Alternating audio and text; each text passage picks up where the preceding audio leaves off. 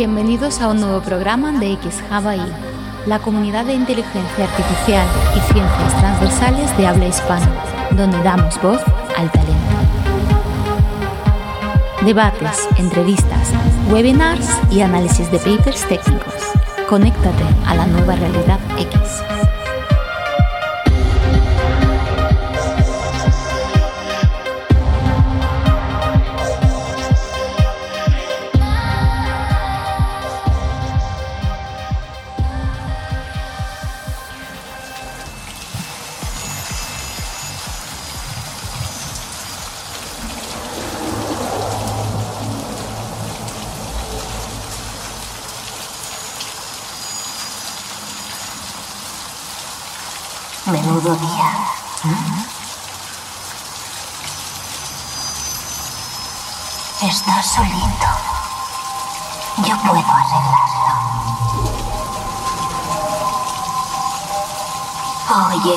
¿me dejas cao?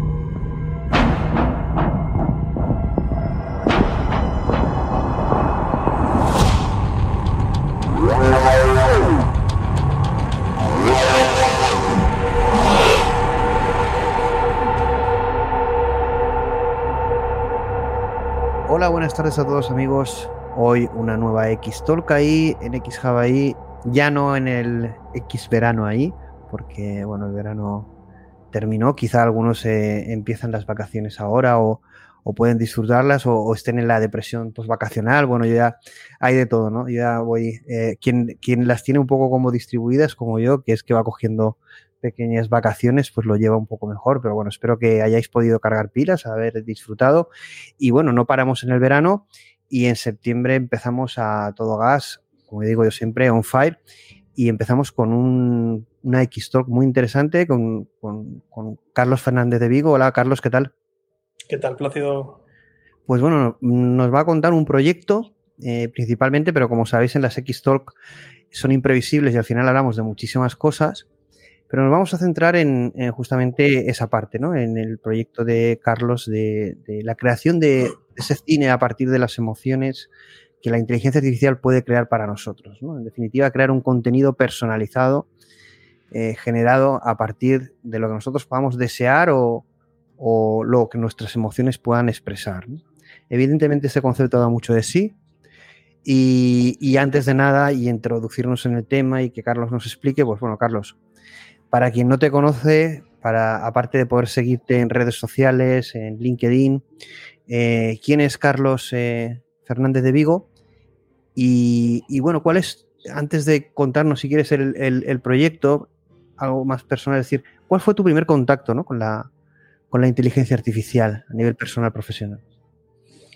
Si hablamos de la inteligencia artificial en, en términos de, bueno, de desarrollo tecnológico, eh, yo diría que el primer contacto real directo que tuve fue hace unos seis años y medio más o menos.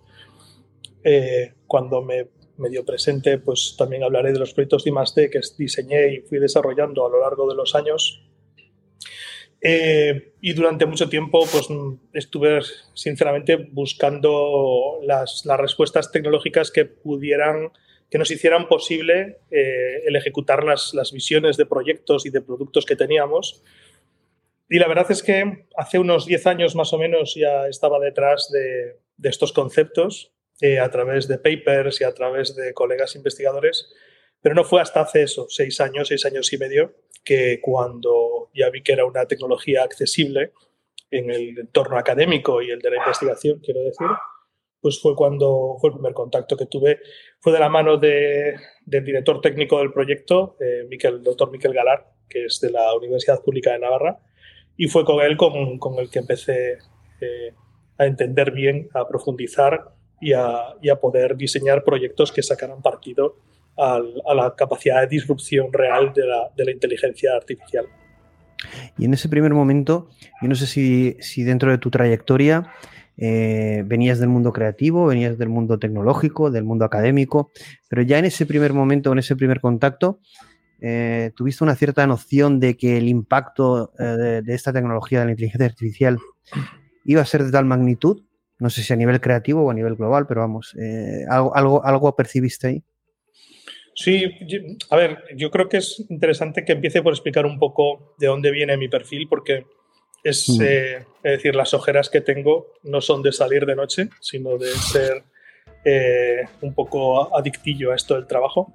Y, y, creo que se entenderá mejor cuando comente, claro, yo, yo, tengo un perfil, digamos, el que más me satisface como ser humano es mi perfil artístico creativo, que es el de la escritura de guion cinematográfica y, y dirección de cine. Eh, eh, pues, he dirigido un largometraje que estuvo nominado al Goya, estuvo seleccionado, estuvo en competición oficial en, en, Málaga, fue la primera peli de animación 2D en competición oficial en el Festival de Málaga, fue la película de apertura del Tokyo Anime Award Film Festival, es decir, eh, una peli bastante relevante dentro del sector, una película de animación 2D con, con ficción eh, combinada. Era Memorias de un hombre en pijama basada en una obra de Paco Roca. Posteriormente he ido dirigiendo más proyectos cinematográficos, el último con codirección con Lorena Ares, que es mi compañera de trabajo y socia y compañera en la vida desde hace más de una década, eh, que estuvimos de nuevo nominados al Goya y ganamos esta vez en Málaga. Y de hecho, ayer el proyecto, con, desde su estreno hace unos 10 meses, eh, ha superado las 100 selecciones. En, entre selecciones y premios hemos, su, su, su, hemos, superado el centenar, lo cual pues es, estamos muy contentos, la verdad. Y yo tengo otra vertiente, que es en el mundo del videojuego, en la industria del videojuego. También he diseñado y dirigido un montón de videojuegos plataformas eh, publicado en Play 4, en Play 3, en Wii U, en PC, en smartphones, etc.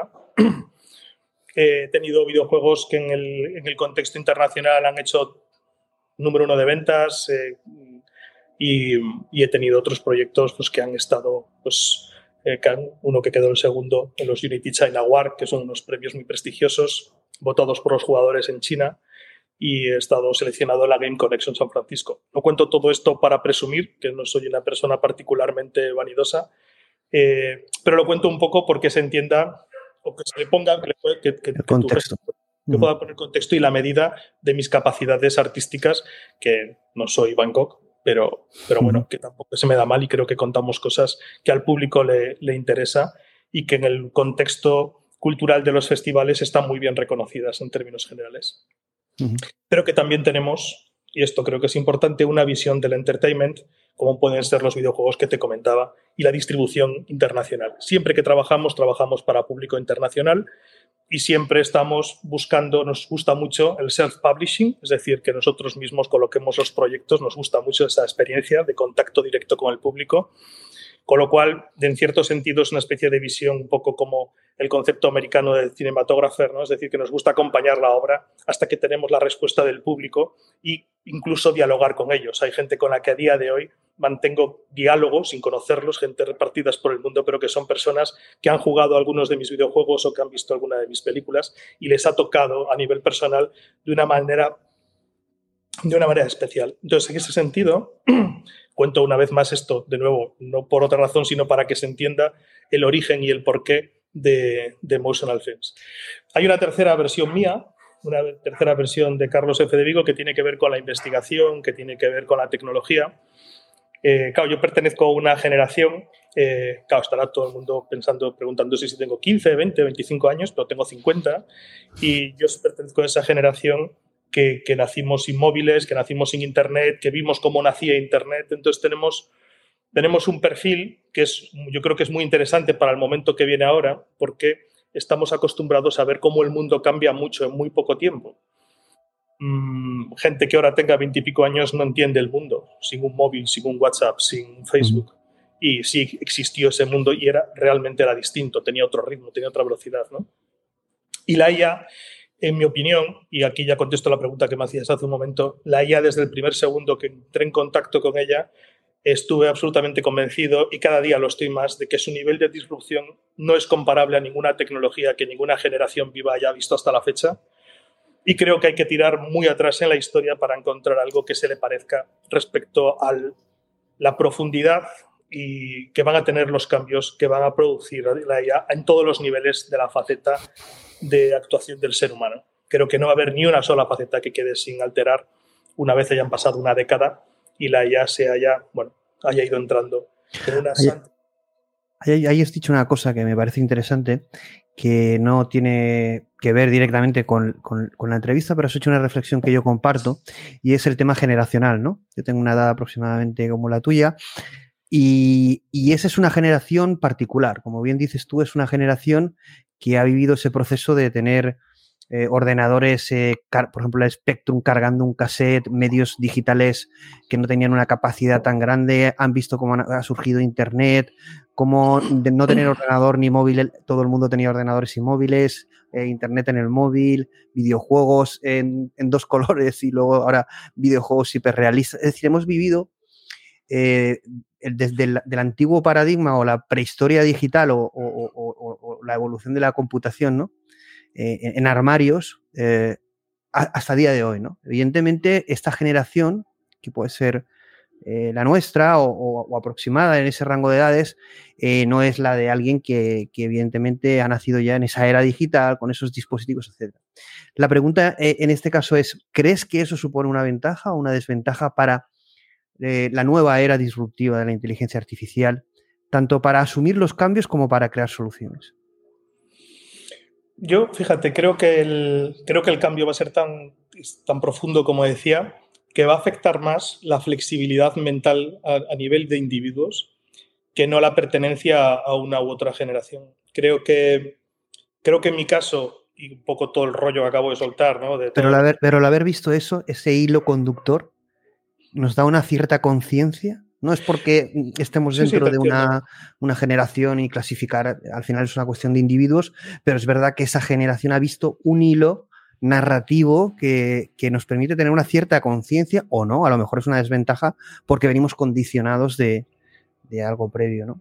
Yo es que eh, creo que el cambio es tan profundo, ¿no? Y va a ser tan rápido además, que, mm, que, que puede que, a ver, desde cierto punto de vista, puede verse, creo yo, como una ventaja en el sentido de que somos conscientes, no porque nos lo hayan dicho o porque lo hayamos visto en una película ochentera, sino porque lo hemos vivido, somos conscientes de que el mundo puede cambiar relativamente rápido y de manera muy profunda. De eso somos conscientes, que es algo que muchas generaciones más jovencitas pues que no, no lo han vivido.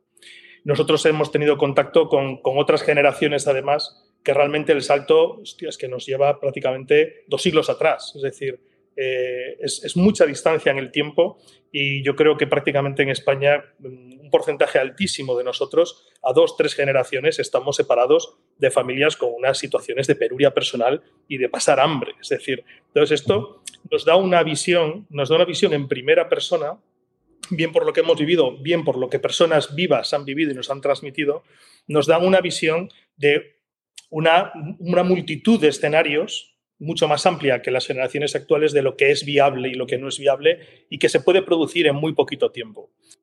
Entonces, yo creo que eso es una ventaja, pero, pero creo que la disrupción es tan profunda, la que representa la inteligencia artificial, creo que es tan profunda, que es lo que decía, que creo que tiene más que ver con el perfil de cada uno a nivel de flexibilidad mental, de adaptación, de capacidad de adaptación a los cambios, y digamos también incluso, si me permites, de cierto optimismo, ¿no? de ver el vaso medio lleno en lugar de verlo, verlo medio vacío, el adaptarnos a la realidad que se está imponiendo cada día y que ni siquiera estamos viendo la punta del iceberg. Es decir, GPT y Midjourney, que es de lo que habla todo el mundo, eh, a nivel social, digo, en la calle, eh, no representa la realidad de lo que viene. Es como la guinda de ese pastelillo ¿no? que ves asomar por a lo lejos, pero que es que el pastel tiene un montón de pisos y tiene subpisos también y va a afectar a facetas de tu vida eh, que ni siquiera te haces a la idea hoy, como pueden ser cosas como yo siempre pongo el ejemplo porque impresiona mucho del cribaje en un hospital.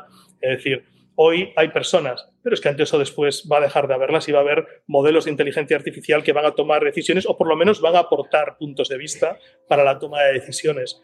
Sector jurídico, eh, el sector financiero. La toma de decisiones y el ámbito ético, ¿no? Yo creo que eso es una de las cosas que la gente no acaba de tomar conciencia porque piensan que va a haber siempre una supervisión humana y que no dejan de ser herramientas, pero esto va a llevarse al nivel de tomar decisiones en ciertos ámbitos porque no se va a entender de esta manera y, y decisiones delicadas, como lo que acabas tú de decir, ámbitos como la justicia, la salud, porque quizás sea más óptimo que la decisión humana, pero esto cuesta, ¿no? El paradigma antiguo puede chocar mucho con este tipo de, de naturaleza. Ya no, ya no el resultado en sí mismo que pueda ser súper positivo, sino realmente va a decidir. Yo he tenido, hemos tenido X-Talks, ¿no? De, de gente en, en, en, escenarios o de, la comunidad técnica que, que no, por ejemplo, no, lo, no, ven bien la aplicación de inteligencia artificial en escenarios como salud, justicia, etcétera, ¿no? Y yo creo que esto va a ser inevitable. Entonces, yo creo que para la sociedad y para el individuo, ¿no? Es, es como un cambio de paradigma, como dices tú, tan disruptivo que, que, vamos a tener que tener la mente muy abierta, ¿no? Para, para ir avanzando. Yo creo que hay, un, hay, una realidad social que a mí es la que más me preocupa de la IA, ¿no? Cuando hablas con, con, las personas o algunas entrevistas, siempre el periodista tiene una tendencia a, a hablarte pues, de Skynet o a hablarte de, de 2001 y tal.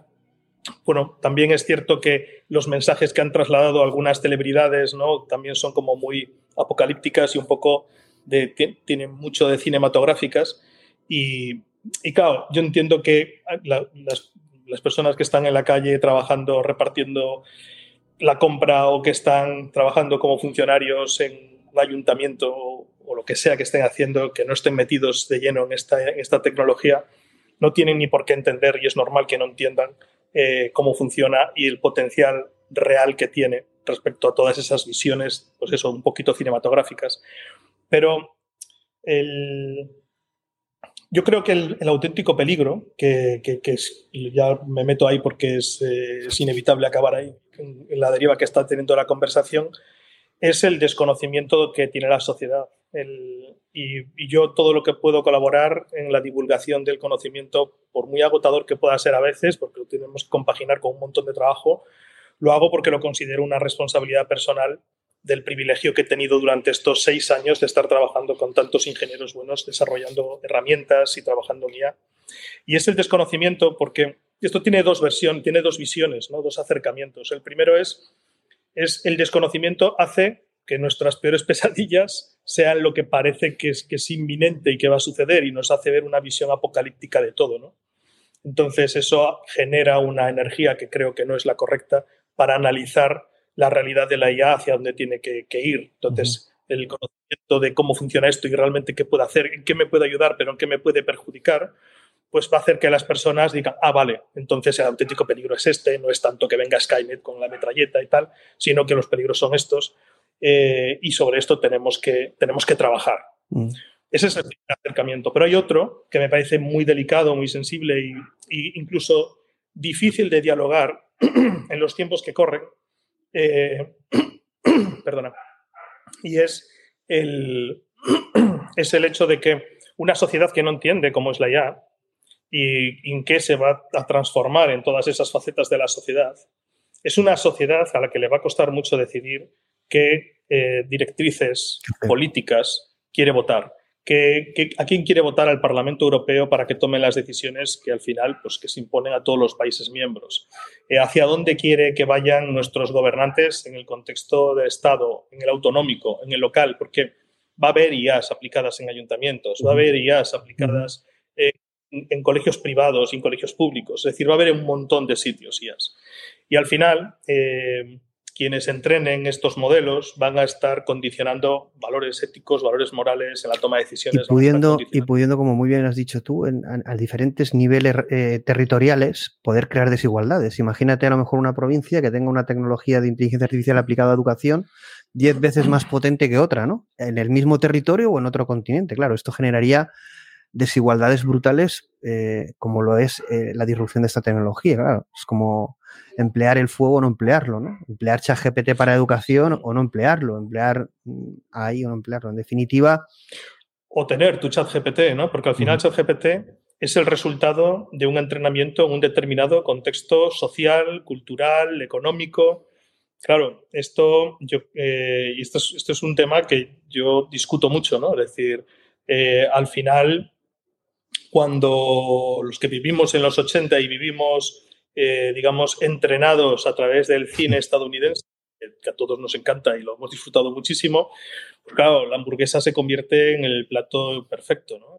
Es como representa muchas cosas, comer unas hamburguesas con unos amigos. Eso es el resultado de un entrenamiento al que hemos sido sometidos, en, lo digo, no lo digo, aunque suena horrible, lo digo positivo, es decir, no he sufrido de ver las películas de, americanas de los 80, las he disfrutado mucho, pero al final esa ha sido un, mecanismo de publicidad, de una cultura, de una gastronomía, de una manera de vivir que ahora forma parte de nosotros mismos y al final donde entra una cultura, pues otra está saliendo.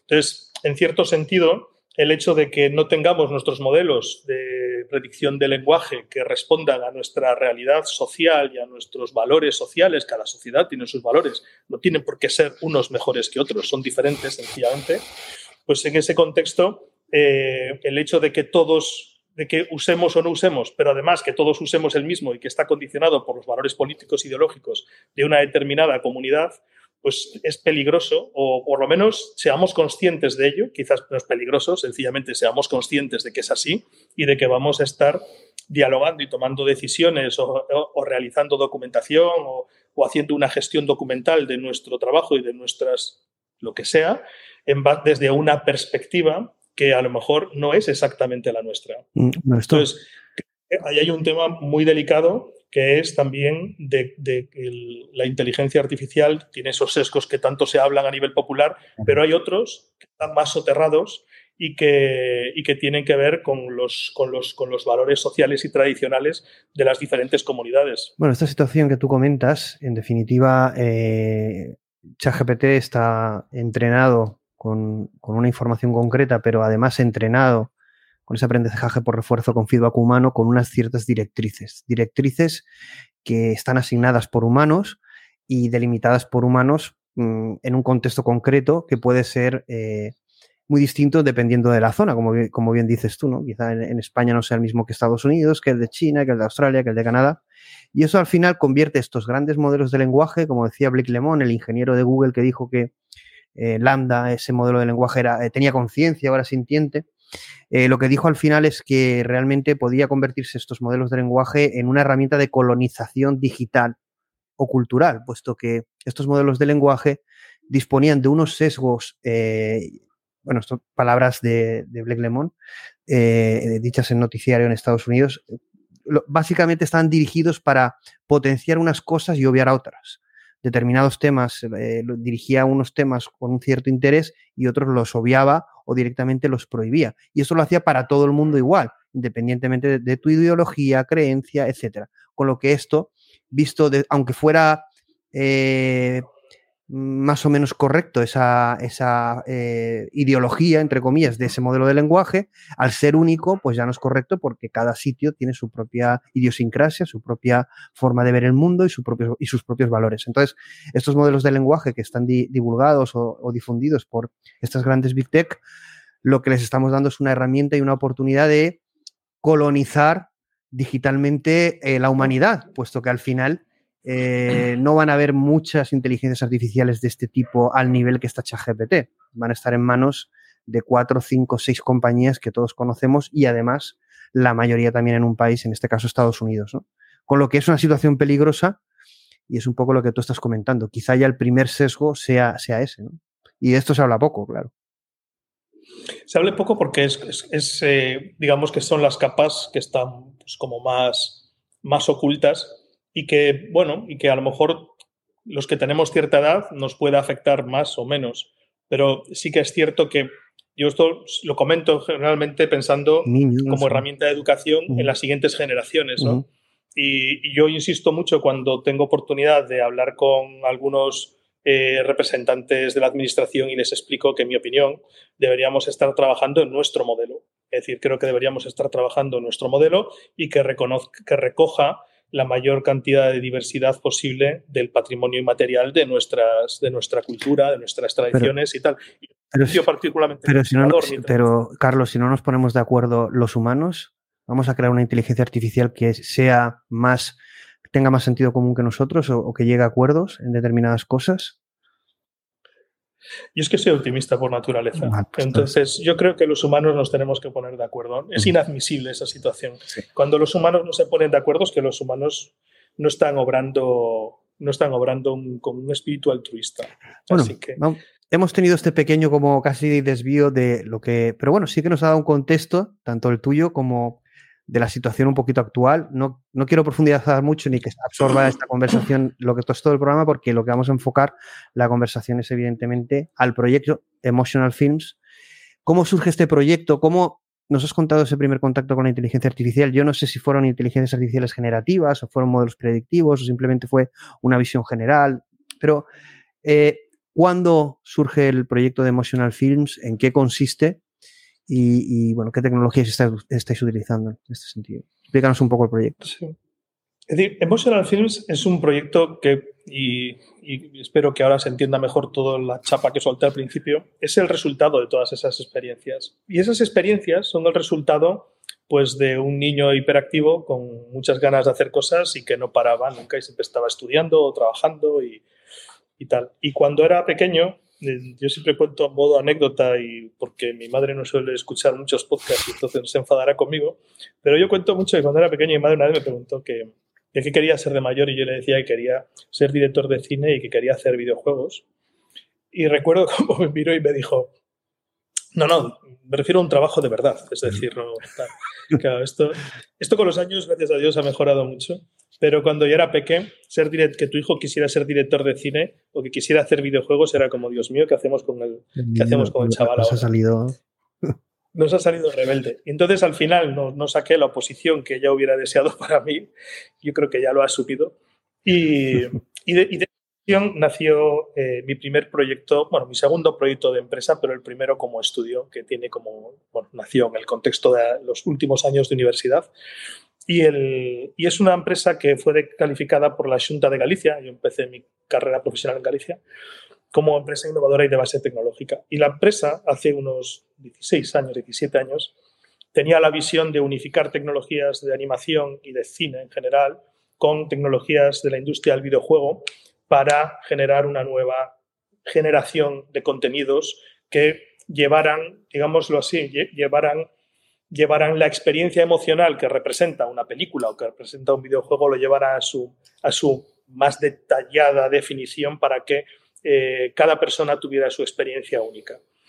Pues no sé cómo es posible que me dieran la calificación de IBTS, lo agradecí mucho, y la confianza por parte de la administración, pero se dieron y yo creo que ojalá el técnico que nos la dio en aquel momento hoy pueda ver los resultados, porque es la misma empresa que sigue viva la que ha que ha promovido Emotional Films. Y Emotional Films es exactamente eso. Es el, resultado pues, de una ilusión de un niño pequeño que con muchas ganas de hacer videojuegos y películas, que se transforma en una empresa que tiene ese objetivo y que a lo largo de una carrera profesional sin hijos, sin mascotas, eh, con amigos los justos pero muy buenos y con muy pocas vacaciones o ninguna, durante los últimos 16 años pues eh, ha ido haciendo cine, ha ido haciendo videojuegos, ha hecho mucho I con todos los laboratorios del norte de España prácticamente, de Galicia con todos, de Navarra con todos, varios de Cataluña, algunos de Madrid. He tenido la fortuna de trabajar con algunos investigadores increíbles. Y durante todos estos años, con esos 12, 13, 14 proyectos de I+D que fui haciendo, fui depurando estos diferentes desarrollos hasta que llegó por fin el momento de hacer emotional films cuando las, eh, el sistema de renderizado GPU tenía la calidad suficiente. Gracias a la blockchain, pues Nvidia no paraba de sacar tarjetas gráficas cada vez más potentes y, y teníamos la inteligencia artificial lista para responder en tiempo real eh, a todo lo que hiciera falta. La verdad es que eh, lo digo así como en menos de 43 segundos, creo que lo he dicho, pero básicamente es el resumen de una carrera profesional, profesional y una visión que no es algo que haya surgido hace dos años al albur de la IA, sino que la IA ha sido por fin la respuesta tras una carrera de 15 años de resiliencia. lo intenté dos o tres veces con diferentes tecnologías, no era el momento, no era el momento. eh, y por fin, con esta combinación de tecnologías que te digo, pues sí que ha sido, ha sido viable. Y a partir de aquí, pues hemos tenido suerte. La verdad es que la suerte a los 50 años sí que ya soy consciente de que existe, lo acepto. Y, y, hemos tenido la suerte de juntar un equipo, pues el mejor probablemente con el que he trabajado en términos de más de en los 15, 20 años de carrera profesional, comprometido y que para prueba un, para, para, prueba el haber hecho este proyecto durante la pandemia también. Es decir, este proyecto se gestó con todo el tinglado de la, de la COVID, con lo cual, imagínate ponerte a hacer con investigadores, ya eran unos 50 investigadores, y ahora cada uno para su casa, y ahora los servers que hacemos, y ahora los entrenamientos, y cómo generamos las bases de datos de usuarios con todos los protocolos y con todo el tema. Es decir, realmente el nivel de compromiso de todo el equipo ha sido pues, un factor clave. Por eso digo que tuvimos la gran suerte de contar con estas personas. Y el segundo factor de suerte eh, fue acertar en las fechas, porque hoy hacer IA parece algo intuitivo y parece algo que es lo que toca. Pero hace seis años no lo era tanto.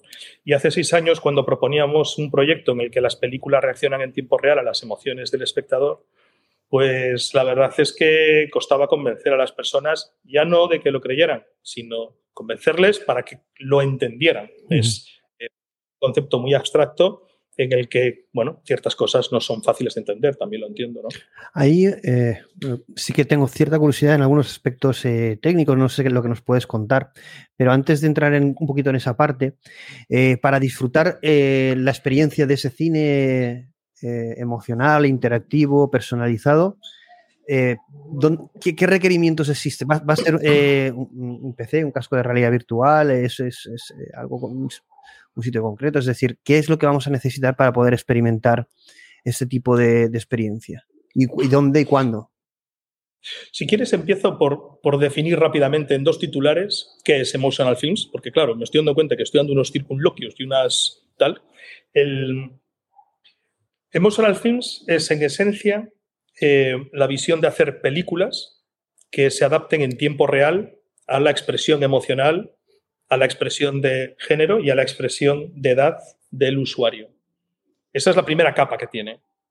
Pero luego tiene otras capas alrededor para que esa adaptación sea más profunda y, y sea mucho más individualizada y una experiencia más única, más para Plácido Domenic. Es decir, esta es la película de Plácido, pero ni siquiera es solo la película de Plácido. Es la película de Plácido el día 6 eh, de septiembre, eh, a tal hora, cuando la está viendo en tal sitio. Y de hecho, es tal el nivel de, de unificación, de hacer única esa, esa experiencia audiovisual, que aunque vuelvas a ver la misma película un millón de veces, es los ingenieros me dejan decir que es imposible que, se repita dos veces la, misma experiencia audiovisual.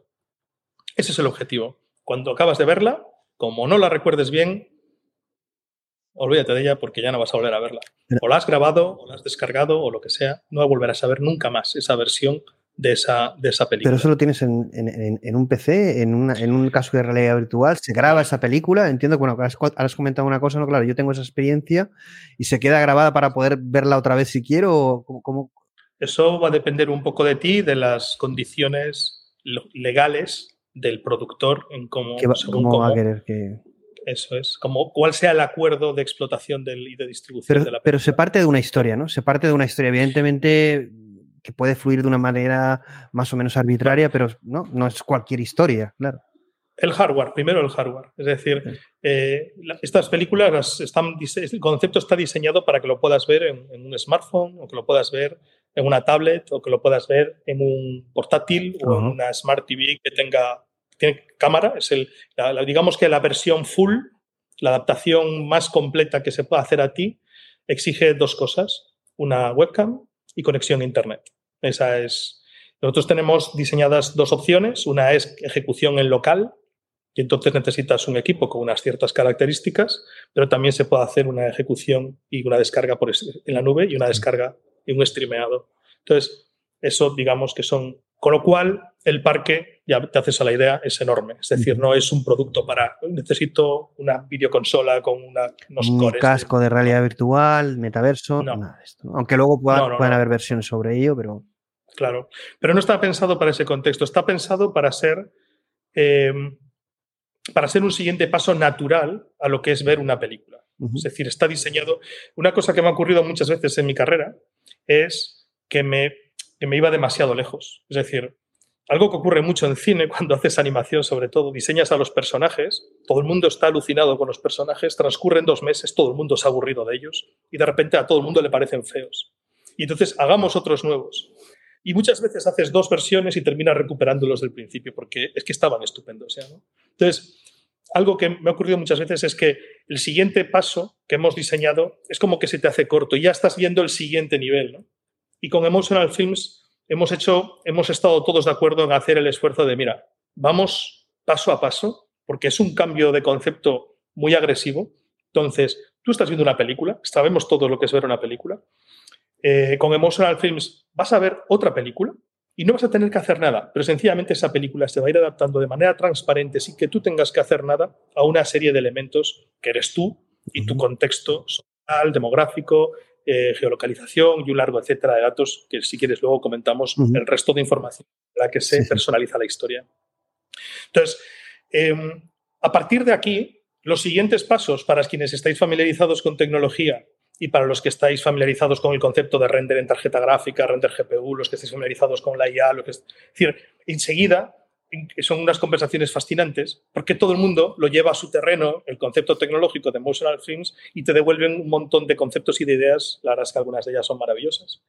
Y es cuando te das cuenta de que conceptualmente la tecnología conecta y si la explicamos tal y como la estoy explicando ahora, pues es como algo comprensible y que todo el mundo puede llevar a su terreno. Por eso me limito a este espacio de explicación, no porque no tengamos una visión mucho más amplia y abstracta, sino porque hago el ejercicio de controlarme a mí mismo, me ato en corto y digo, habla de esto, porque ya los demás lo van a empujar a sus sitios en cuanto entiendan lo que estás diciendo. Emotional Films, por tanto, básicamente puede operar en cualquier sistema que tenga una cámara y que tenga, un, y que tenga una conexión a Internet con el ancho de banda necesario para poder streamear vídeo. Eh, la historia, me preguntabas. Claro, hay, aquí entramos en ese terreno en el que te voy a dar la versión, la versión, digamos. Claro, no es lo mismo eh, una película de terror, una romántica, una comedia, claro. A lo mejor empieza en romántica y acaba en, en comedia o en terror y acaba en romántica, pero según mi cara, ¿no? Según mi cara. Pero Eso, eso depende del. Y esta es una frase que, que seguro que en los próximos minutos voy a repetir bastante.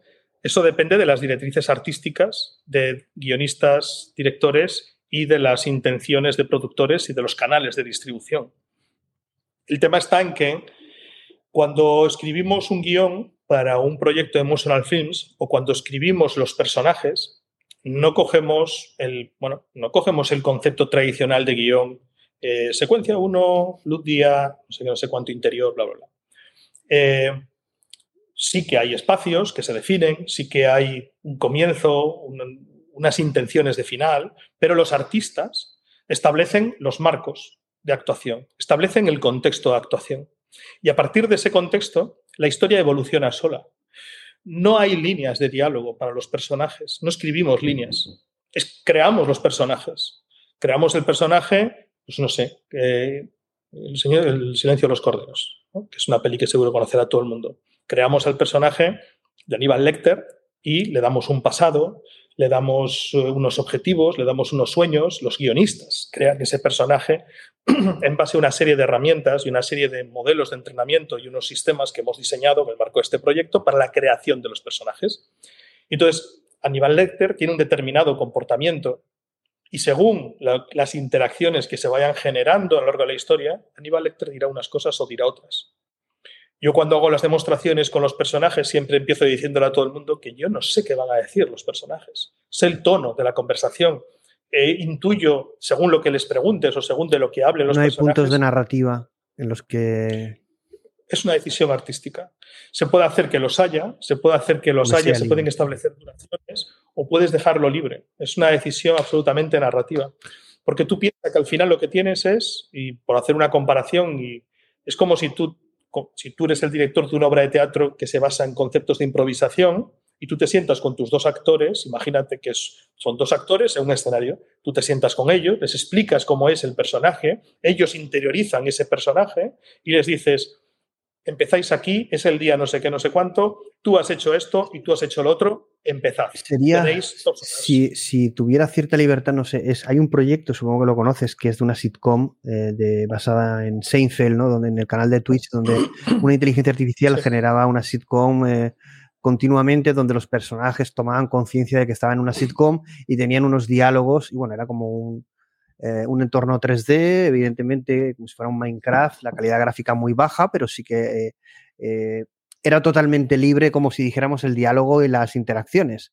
Aquello fluía de una manera orgánica o fluida, pero para nada previsible, ¿no? Y veías cosas pues bastante curiosas. No sé si llega a ese nivel o es en esa línea, ¿no? En el sentido de que, bueno, sueltas a los personajes y aquello va a fluir de una determinada manera. Eso digamos que es el... Yo no, no llegué a entrar en Twitch al canal a verlo, leí de la noticia y tal, y el concept, conceptualmente están, digamos que son primos hermanos, la parte que estoy hablando de Emotional Films. Esto es una parte, que es el comportamiento de los personajes dentro de las escenas. En el caso, hay otro caso que también seguro que lo, lo habrá seguido, que es el, creo que era de Stanford, la gente, un equipo de Stanford que habían desarrollado un episodio de South Park en el, iShowrunner, creo que es como se llama. Luego hay un paper reciente también ¿no? sobre un videojuego basado en agentes eh, y modelos de lenguaje que habían hecho un pueblo como si fuera un Animal Crossing, donde sueltan los personajes y la historia se genera, ¿no? Porque al final eh, solo definen los personajes, los sueltan y pasado un tiempo pues habían hecho fiestas de cumpleaños, se habían casado, una cosa como muy, no sé, mezcla entre Sims Tamagotchi pero automático, una cosa muy... Hay un paper además es un paper muy interesante con el tema de los agentes, ¿no? En definitiva, era un experimento en 2D con una, vista cenital, ¿no? De personajes, características, pero tenía un modelo de lenguaje o un núcleo de modelo de lenguaje y otras cosas eh, funcionando. Lo curioso de esto era ver cómo evolucionaba, ¿no? La historia, ¿no? Y era muy curioso porque pasaban cosas a nivel social muy interesantes, casi como nos pasan a las personas. Sí, digamos que nuestro contexto tiene, tiene similitudes con esos proyectos. Es decir, este, el, nosotros con, con Emotional Films, eh, también por, por, ir acercándome a algunas de las respuestas, algunas de las preguntas que me hacías antes, cuando nosotros combinamos unos 10, 11 modelos de IA eh, para que todo suceda, combinamos 10, 12 modelos. Y, el, y es de la combinación de todos esos modelos que también se le da, claro, tú cuando ves, por ejemplo, algunos de los, de los demostradores que hemos hecho. Eh, claro, te, voy a poner un ejemplo de uno. Tenemos uno de los personajes que hemos desarrollado pues, para que sean referencias, digamos, del nivel de consistencia que tienen los personajes. Los primeros entrenamientos los hemos hecho con personajes históricos reconocidos y apoyándonos, imitando estos ciberdiscípulos, los hemos llamado ciberdiscípulos, son unos personajes de ficción que se inspiran, imitan el comportamiento que hicieron público en vida algunos personajes históricos. Hemos hecho pues, con Carl Sagan, con Marie Curie, con Walt Disney. Entonces, con estos personajes, en la primera vez, hace como pues un año, que nos pusimos juntos, pusimos a Carl Sagan y a Walt Disney en un entorno 3D. Nosotros, nosotros trabajamos en, entornos de renderizado 3D eh, y el, pues, teníamos a los dos personajes allí sentados en un teatro, iluminados y tal, muy majos y les dejamos hablar libremente. Únicamente le dijimos al primero, habla. Es decir, y a partir de ahí están las personalidades de los dos personajes, eh, Carl Sagan, el ciberdiscípulo de Carl Sagan y el de Walt Disney. Y al cabo de ocho minutos estaban quedando para organizar eh, una, una, reunión de los investigadores de Carl Sagan y del equipo creativo de Disney para diseñar una atracción nueva eh, para poder experimentar la sensación de gravidez en los, en los parques de atracciones. Entonces, la experiencia que comentas en estos, la verdad es que es muy, es muy chula.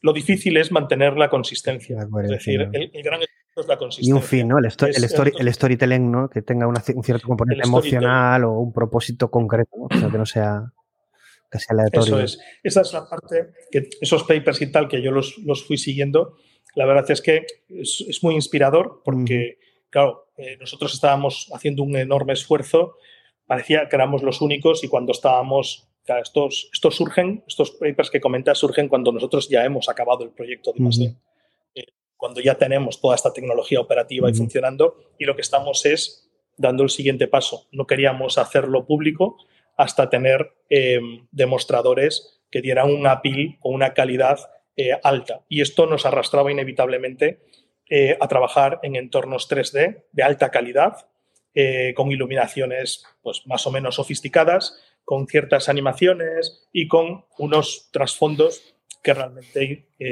encajaran. Y no solamente queríamos a los personajes hablando, sino que queríamos lo que era quizás la parte eh, más, no voy a decir que sea la más única, pero sí que es la más impactante, que es cuando los personajes están dialogando, están hablando y están identificando tus emociones y las están utilizando en el contexto de la conversación. Entonces, eh, porque, aquí, porque, aquí, que utilizáis, eh, Carlos, perdón que te interrumpa, en los inputs, porque es una de las partes más interesantes. Evidentemente, aparte de hacer eh, inteligencia artificial en los modelos y que interaccionen los personajes, etcétera, eh, tenéis la parte, evidentemente, de eh, leer las emociones y personalizar todo ese storytelling, ¿no? Pero, ¿qué recogéis? ¿Qué es, ¿Cuál es el input? Emociones, pero has dicho edad, género, geolocalización, bueno, poníais también la, fecha, o, si es de día, si es de noche. ¿Cuáles son los parámetros? También vi en una de vuestras entrevistas que podíais recoger información, entiendo que de forma autorizada, de redes sociales del usuario, ¿no? Pues claro, si no, ¿a qué le puede unir? Sí, es decir, es el, nosotros lo hemos diseñado bajo, hemos diseñado el proyecto bajo, eh, bajo la, supervisión y la asesoría de dos bufetes de abogados. Uno fue con Arthur Andersen Cooper y otro es con Willow. Eh, claro, como bien dices, y es un tema muy delicado en todo esto, hay que tener no solo mucho respeto por las personas, que eso va en nuestro, en nuestro ADN como, como, como personas y como profesionales de todo el equipo, sino que además hay que tener pues, una consistencia jurídica, no solamente en el marco de la Unión Europea, sino que bueno, esto al final la base de... ¿Puedes plantear alguno de los casos así como eh, que habéis analizado a nivel legal de no caer, no sé, críticos, es decir, cuidado con esto, ¿no? Eh, bueno, el, más crítico de nuestro proyecto es el entrenamiento de la base de datos, eh, el entrenamiento del modelo para el reconocimiento de emociones. Claro. este fue el trabajo y, y sin lugar a dudas fue el, la actividad, la tarea más compleja y más sofisticada de todo el proyecto, a pesar de todo lo tecnológico y toda la, todas las cosas increíbles que se han ido haciendo. Eh, si yo tengo que señalar cuál fue la tarea más compleja y más difícil para todos los que participamos, sin lugar a dudas fue la jurídica en el contexto del, del diseño. El, porque al final, y de hecho es muy bonito porque el resultado al final, el doctor Miquel Galar, que es el director técnico del proyecto y el que se encargó desde la Universidad Pública de Navarra de, coordinar todo el diseño y la creación de la base de datos, pues eh, si no me equivoco, llevan dos papers publicados solo basándose en la base de datos generada para el entrenamiento del modelo de reconocimiento de predicción de reconocimiento de predicción de las emociones de los usuarios. Y eso, pues como bien imaginarás, en un proyecto de envergadura, pues te hablaba de 10 modelos de IA combinados, este es uno. Entonces, el, el, diseño de la base de datos para, para entrenar este modelo fue un trabajo de un año. Un trabajo de un año. Y aquí han hecho una pregunta. Aquí han hecho una pregunta. Bueno, voy a intentar, bueno, te la vas a leer eh, conmigo. Si la interpretas diferente a mí, me lo dices. Dice, una otra pregunta.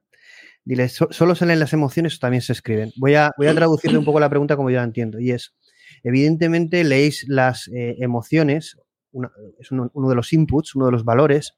Eh, esas emociones entiendo que tendrán varios eh, variables, eh, no será una sola o un tipo de emoción, sino seguramente pueden ser varias que determinen la emoción concreta de una persona en un momento determinado, pero también la historia nos puede interesar a partir de, ese, de esas emociones generar el storytelling, pero también que el storytelling o la historia nos lleve a unas emociones concretas de quien lo está viendo, ¿no? Por ejemplo, a lo mejor a mí me interesa que mi película de terror genere pena, eh, genere alegría, genere tristeza. Claro, a, lo mejor yo lo que quiero es provocar esa emoción. ¿Habéis hecho una lectura y, generar un storytelling ¿O habéis visto también la posibilidad de que influyan las emociones de esa persona? De alguna manera. Em, vale. Eh, y de hecho hay, más, hay muchas más casuísticas y voy a saltar a una muy interesante.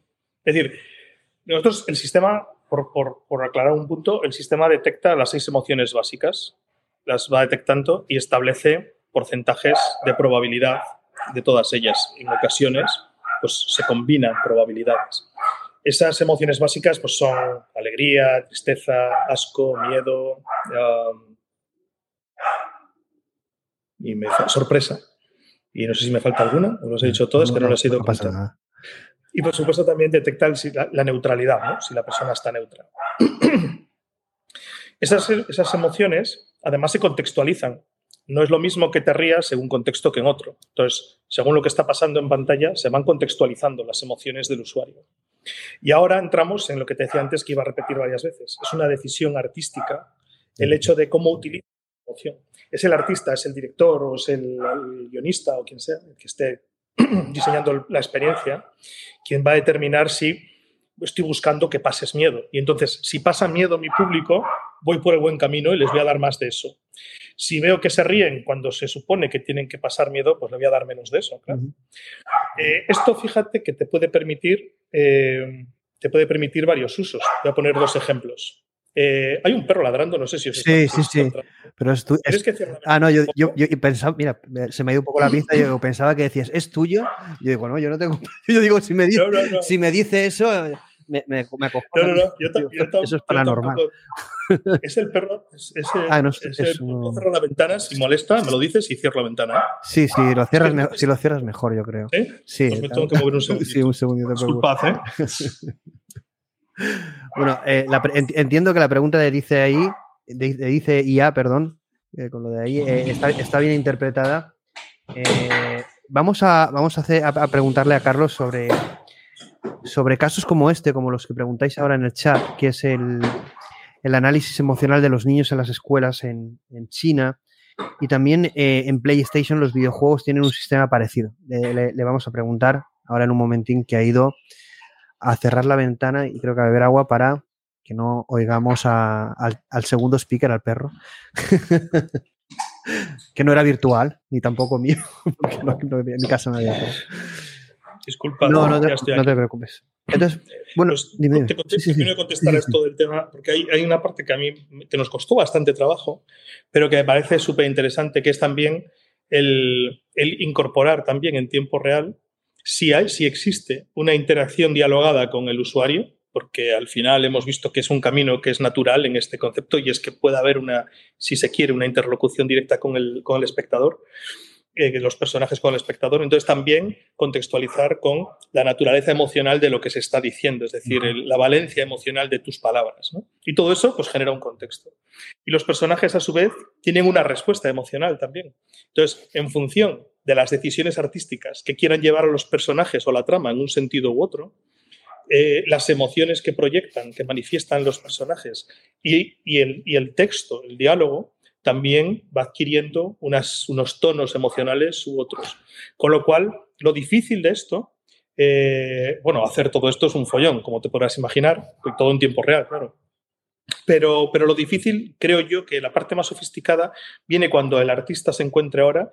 Eh, claro, yo tengo totalmente interiorizado todos los procesos, pero tengo varios amigos directores que me están pidiendo que quieren trastear y que por favor déjame, déjame jugar con eso ya. Pero claro, les explico, es que son tantas variables, es decir, que estamos analizando ahora cómo ir dando acceso al- a, los- a una fase de testeo con, con directores con experiencia o, eh, para que no se pierdan en la enorme cantidad de, de opciones que, que- que da el sistema, claro. Carlos, esto, no- esto nos lo pregunta, ¿no? De cuándo va a estar disponible. Entiendo por, lo por tus palabras que lo estáis probando con un grupo reducido de usuarios de momento, ¿no? Que no, que no, no nos. Aún no hemos empezado, aún no hemos empezado. Lo estamos nosotros en el estudio, estamos trabajando, Lorena y yo estamos haciendo varios proyectos en paralelo. Eh, hemos, eh, estamos haciendo muchas presentaciones privadas en contextos en los que vemos que, que la aplicación puede ser rápida de versiones más pequeñitas, eh, porque no queremos esperar a tener una película entera acabada dentro de año y medio o dos años, sino que queremos que esto llegue a la calle ya y que se pueda utilizar. En octubre vamos a presentar un primer proyecto de un personaje con el que se van a mantener conversaciones en base, a en base a todos estos entrenamientos. Esto va a estar abierto al público. el cliente no me deja de decir dónde, pero esto será a finales de año. Y ahora mismo estamos viendo cómo financiar el contexto de testeo, porque claro, también eh, es mucho más sofisticado que una tool que te descargas del GitHub y que te puedes hacer unas pruebas. Es decir, es mucho más sofisticado. Eh, cada, proyecto, cada proyecto de estos pequeños que sea, son dos ingenieros trabajando. Eh, a pesar de que están todas las herramientas, pues la sofisticación es alta. No, no, te preocupes, que quiere participar. el cine emocional. Yo creo que me están, me están boicoteando. Bueno, si, si, si, si, detectara la inteligencia artificial que tienes un perro, ¿no? Pues te pondría en la película, ya sabes que te gustan los animales. Bueno, estábamos hablando cuando te has levantado para cerrar la, la, ventana y eh, el, tema de que hay varios escenarios, lo están poniendo por el chat, en que este tipo de tecnología se está siendo utilizado ya. Eh, y podría utilizarse también. Bueno, eh, PlayStation tenía un. ¿Qué tecnología? Perdona. Sí, ¿Qué, tipo de tecnología? Bueno, el reconocimiento de sí, sí, bueno, y otras variables, pero en definitiva, que personalizaban, por ejemplo, en el caso de PlayStation, se habló de un proyecto para, con su cámara, eh, de poder jugar a videojuegos de tal forma que modelara o modulara la dificultad y también incluso la historia, dependiendo de, de tus emociones y tu, evidentemente, pues a lo mejor el cabreo, ¿no? Si, ves que no te pasas ninguna partida y te va a coger una taquicardia, pues te bajan el nivel, ¿no? No hace falta que elijas tú el nivel. Eh, bueno, esto sé que, sé que habían pruebas porque se hicieron anuncios por parte de Sony y otro que es muy, también muy conocido es en las escuelas de China, pues todo el análisis emocional que existe para la formación. Eh, que esto muchas veces se ve como ventaja, como intromisión a la privacidad. Aquí en el tema eh, es un mundo que tenemos que poder ir tomando decisiones y ver más lo positivo que lo negativo, siempre ah, eh, tomando decisiones desde la transparencia. Pero la pregunta un poco, después de comentarte estos dos casos, es eh, ¿en qué casos habéis pensado aplicarlo? Por ejemplo, el caso de los videojuegos sería, yo creo que, además habiendo puesto todo el caso de que puedes interactuar, ¿no? Videojuegos con vuestra tecnología en este sentido, ¿no? O, por ejemplo, aplicado a educación, a cine, a otro tipo de escenarios, a, un puesto, por ejemplo, interactivo de compra. Eh, ¿habéis visto vuestra tecnología eh, diferentes escenarios o estáis eh, simplemente centrándose en el primer escenario que es el que queréis que es el, cine y el creativo? Esto es a lo que me refería antes cuando te, comentaba, ¿no? Que, funciona muy bien, que por primera vez en mi vida he necesitado 50 años para ser capaz de controlarme y, mandar un mensaje concreto y, no perderme. Y ahora, pues, pues eso, me das la oportunidad que, agradezco a quien la haya planteado por ahí de, explicar que es un, es, la tecnología es extremadamente transversal. Eh, porque al final, si lo, a la que lo reflexionas un poco, lo que terminas teniendo es la capacidad de crear clones digitales empáticos y con las capacidades de conversación y de gestión de, los recursos humanos. ¿no? Es decir, al final lo que tienes es, eh, es la capacidad de tener, pues a lo mejor en lugar del ciberdiscípulo de Carl Sagan, pues puedes tener perfectamente eh, un clon digital de un profesor, claro, que, que vaya... Tuyo, ¿no? Podrías hacer un clon y ser tú el protagonista de la película, ¿no? Bueno, de la película o de lo que te voy a contar ahora. Es decir, bueno, mío se está haciendo uno en este momento. Sí. Pero biológico o digital. no, no, no, biológico no, que, hay mucho trabajo. Pero, digital, le pedí al, claro, al final no quiero pedirle a nadie que haga algo que yo mismo no hago. Entonces, para poder demostrar la capacidad de un agente eh, que esté basado en un perfil psicológico y con la capacidad de reconocimiento y uso de las emociones propias y ajenas de una manera coherente y filtrada por la personalidad de un determinado individuo, eh, pues he decidido hacerlo conmigo pues, para que se vea cómo funciona. el, tenemos en el ciberdiscípulo de Carl Sagan es muy impresionante y os puedo contar una anécdota que a, mí me impresionó. Es decir, este proyecto, pocas veces me sucede, pero este proyecto ha tenido como tres o cuatro veces que los resultados me han impactado. Es decir, realmente me he quedado impactado viendo yo, coño, lo que hemos hecho. Es decir, eh, bueno, tranquilos todos, ¿no? Vamos a pensar bien qué está cuáles son las consecuencias de lo que ha salido aquí. Hace poquito nos llamaron pues, desde una consejería de educación que estaban interesados en ver el desarrollo, un poco para indagar el, potencial de aplicación en, el contexto educativo. ¿no? Y una persona, pues, un momento dado mm, las preguntas que me estás haciendo, pues pregúntaselas al ciberdiscípulo de Carl porque es que ya está entrenado un poco en este contexto y mira tú mismo cómo funciona, ¿no? Me preguntaba cosas de cómo utilizarlo y tal. Entonces empezó a hablar con el personaje y mantenían pues una agradable conversación. Además, como estaba geolocalizada, pues incluían mm, información de, las costumbres del lugar y, y, basadas en la fecha. Ah, mira, pues estamos a día tal, en poco tiempo pues podrás hacer esto o lo otro, ¿no? Y tal, si no me equivoco. Ah, sí, sí. Llegó un momento dado, esta persona le empezó a preguntar eh, por, bueno, pues, pues por su, su, mujer. Y dice, oye, tú estuviste casado con tal, ¿no? Y el otro le dice, no. Y dice, ¿cómo que no? ¿Estuviste casado con esa persona? Y dice que no. Hombre, que sí, que has estado. Y el ciberdiscípulo de Sagan le contesta, no te pongas nervioso. Es decir, vamos a mantenernos todos tranquilos porque será la manera de que alcancemos el consenso. Claro, nos quedamos todos helados. Yo mismo me quedé como impresionado porque cómo ha utilizado la información desde, desde, el perfil psicológico del personaje de Carl Sagan, el personaje del ciberdiscípulo de Carl Sagan, que era una persona que buscaba el consenso, que no se enfadaba, que, que, siempre estaba pues, bueno, buscando ese espacio en común. ¿no? Le contestó utilizando la información emocional de su interlocutor a través del perfil psicológico del personaje.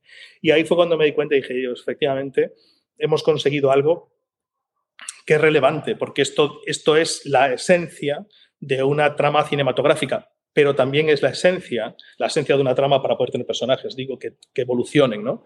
Pero también es la esencia para tener muchas más cosas. Y ahora contesto a tu pregunta.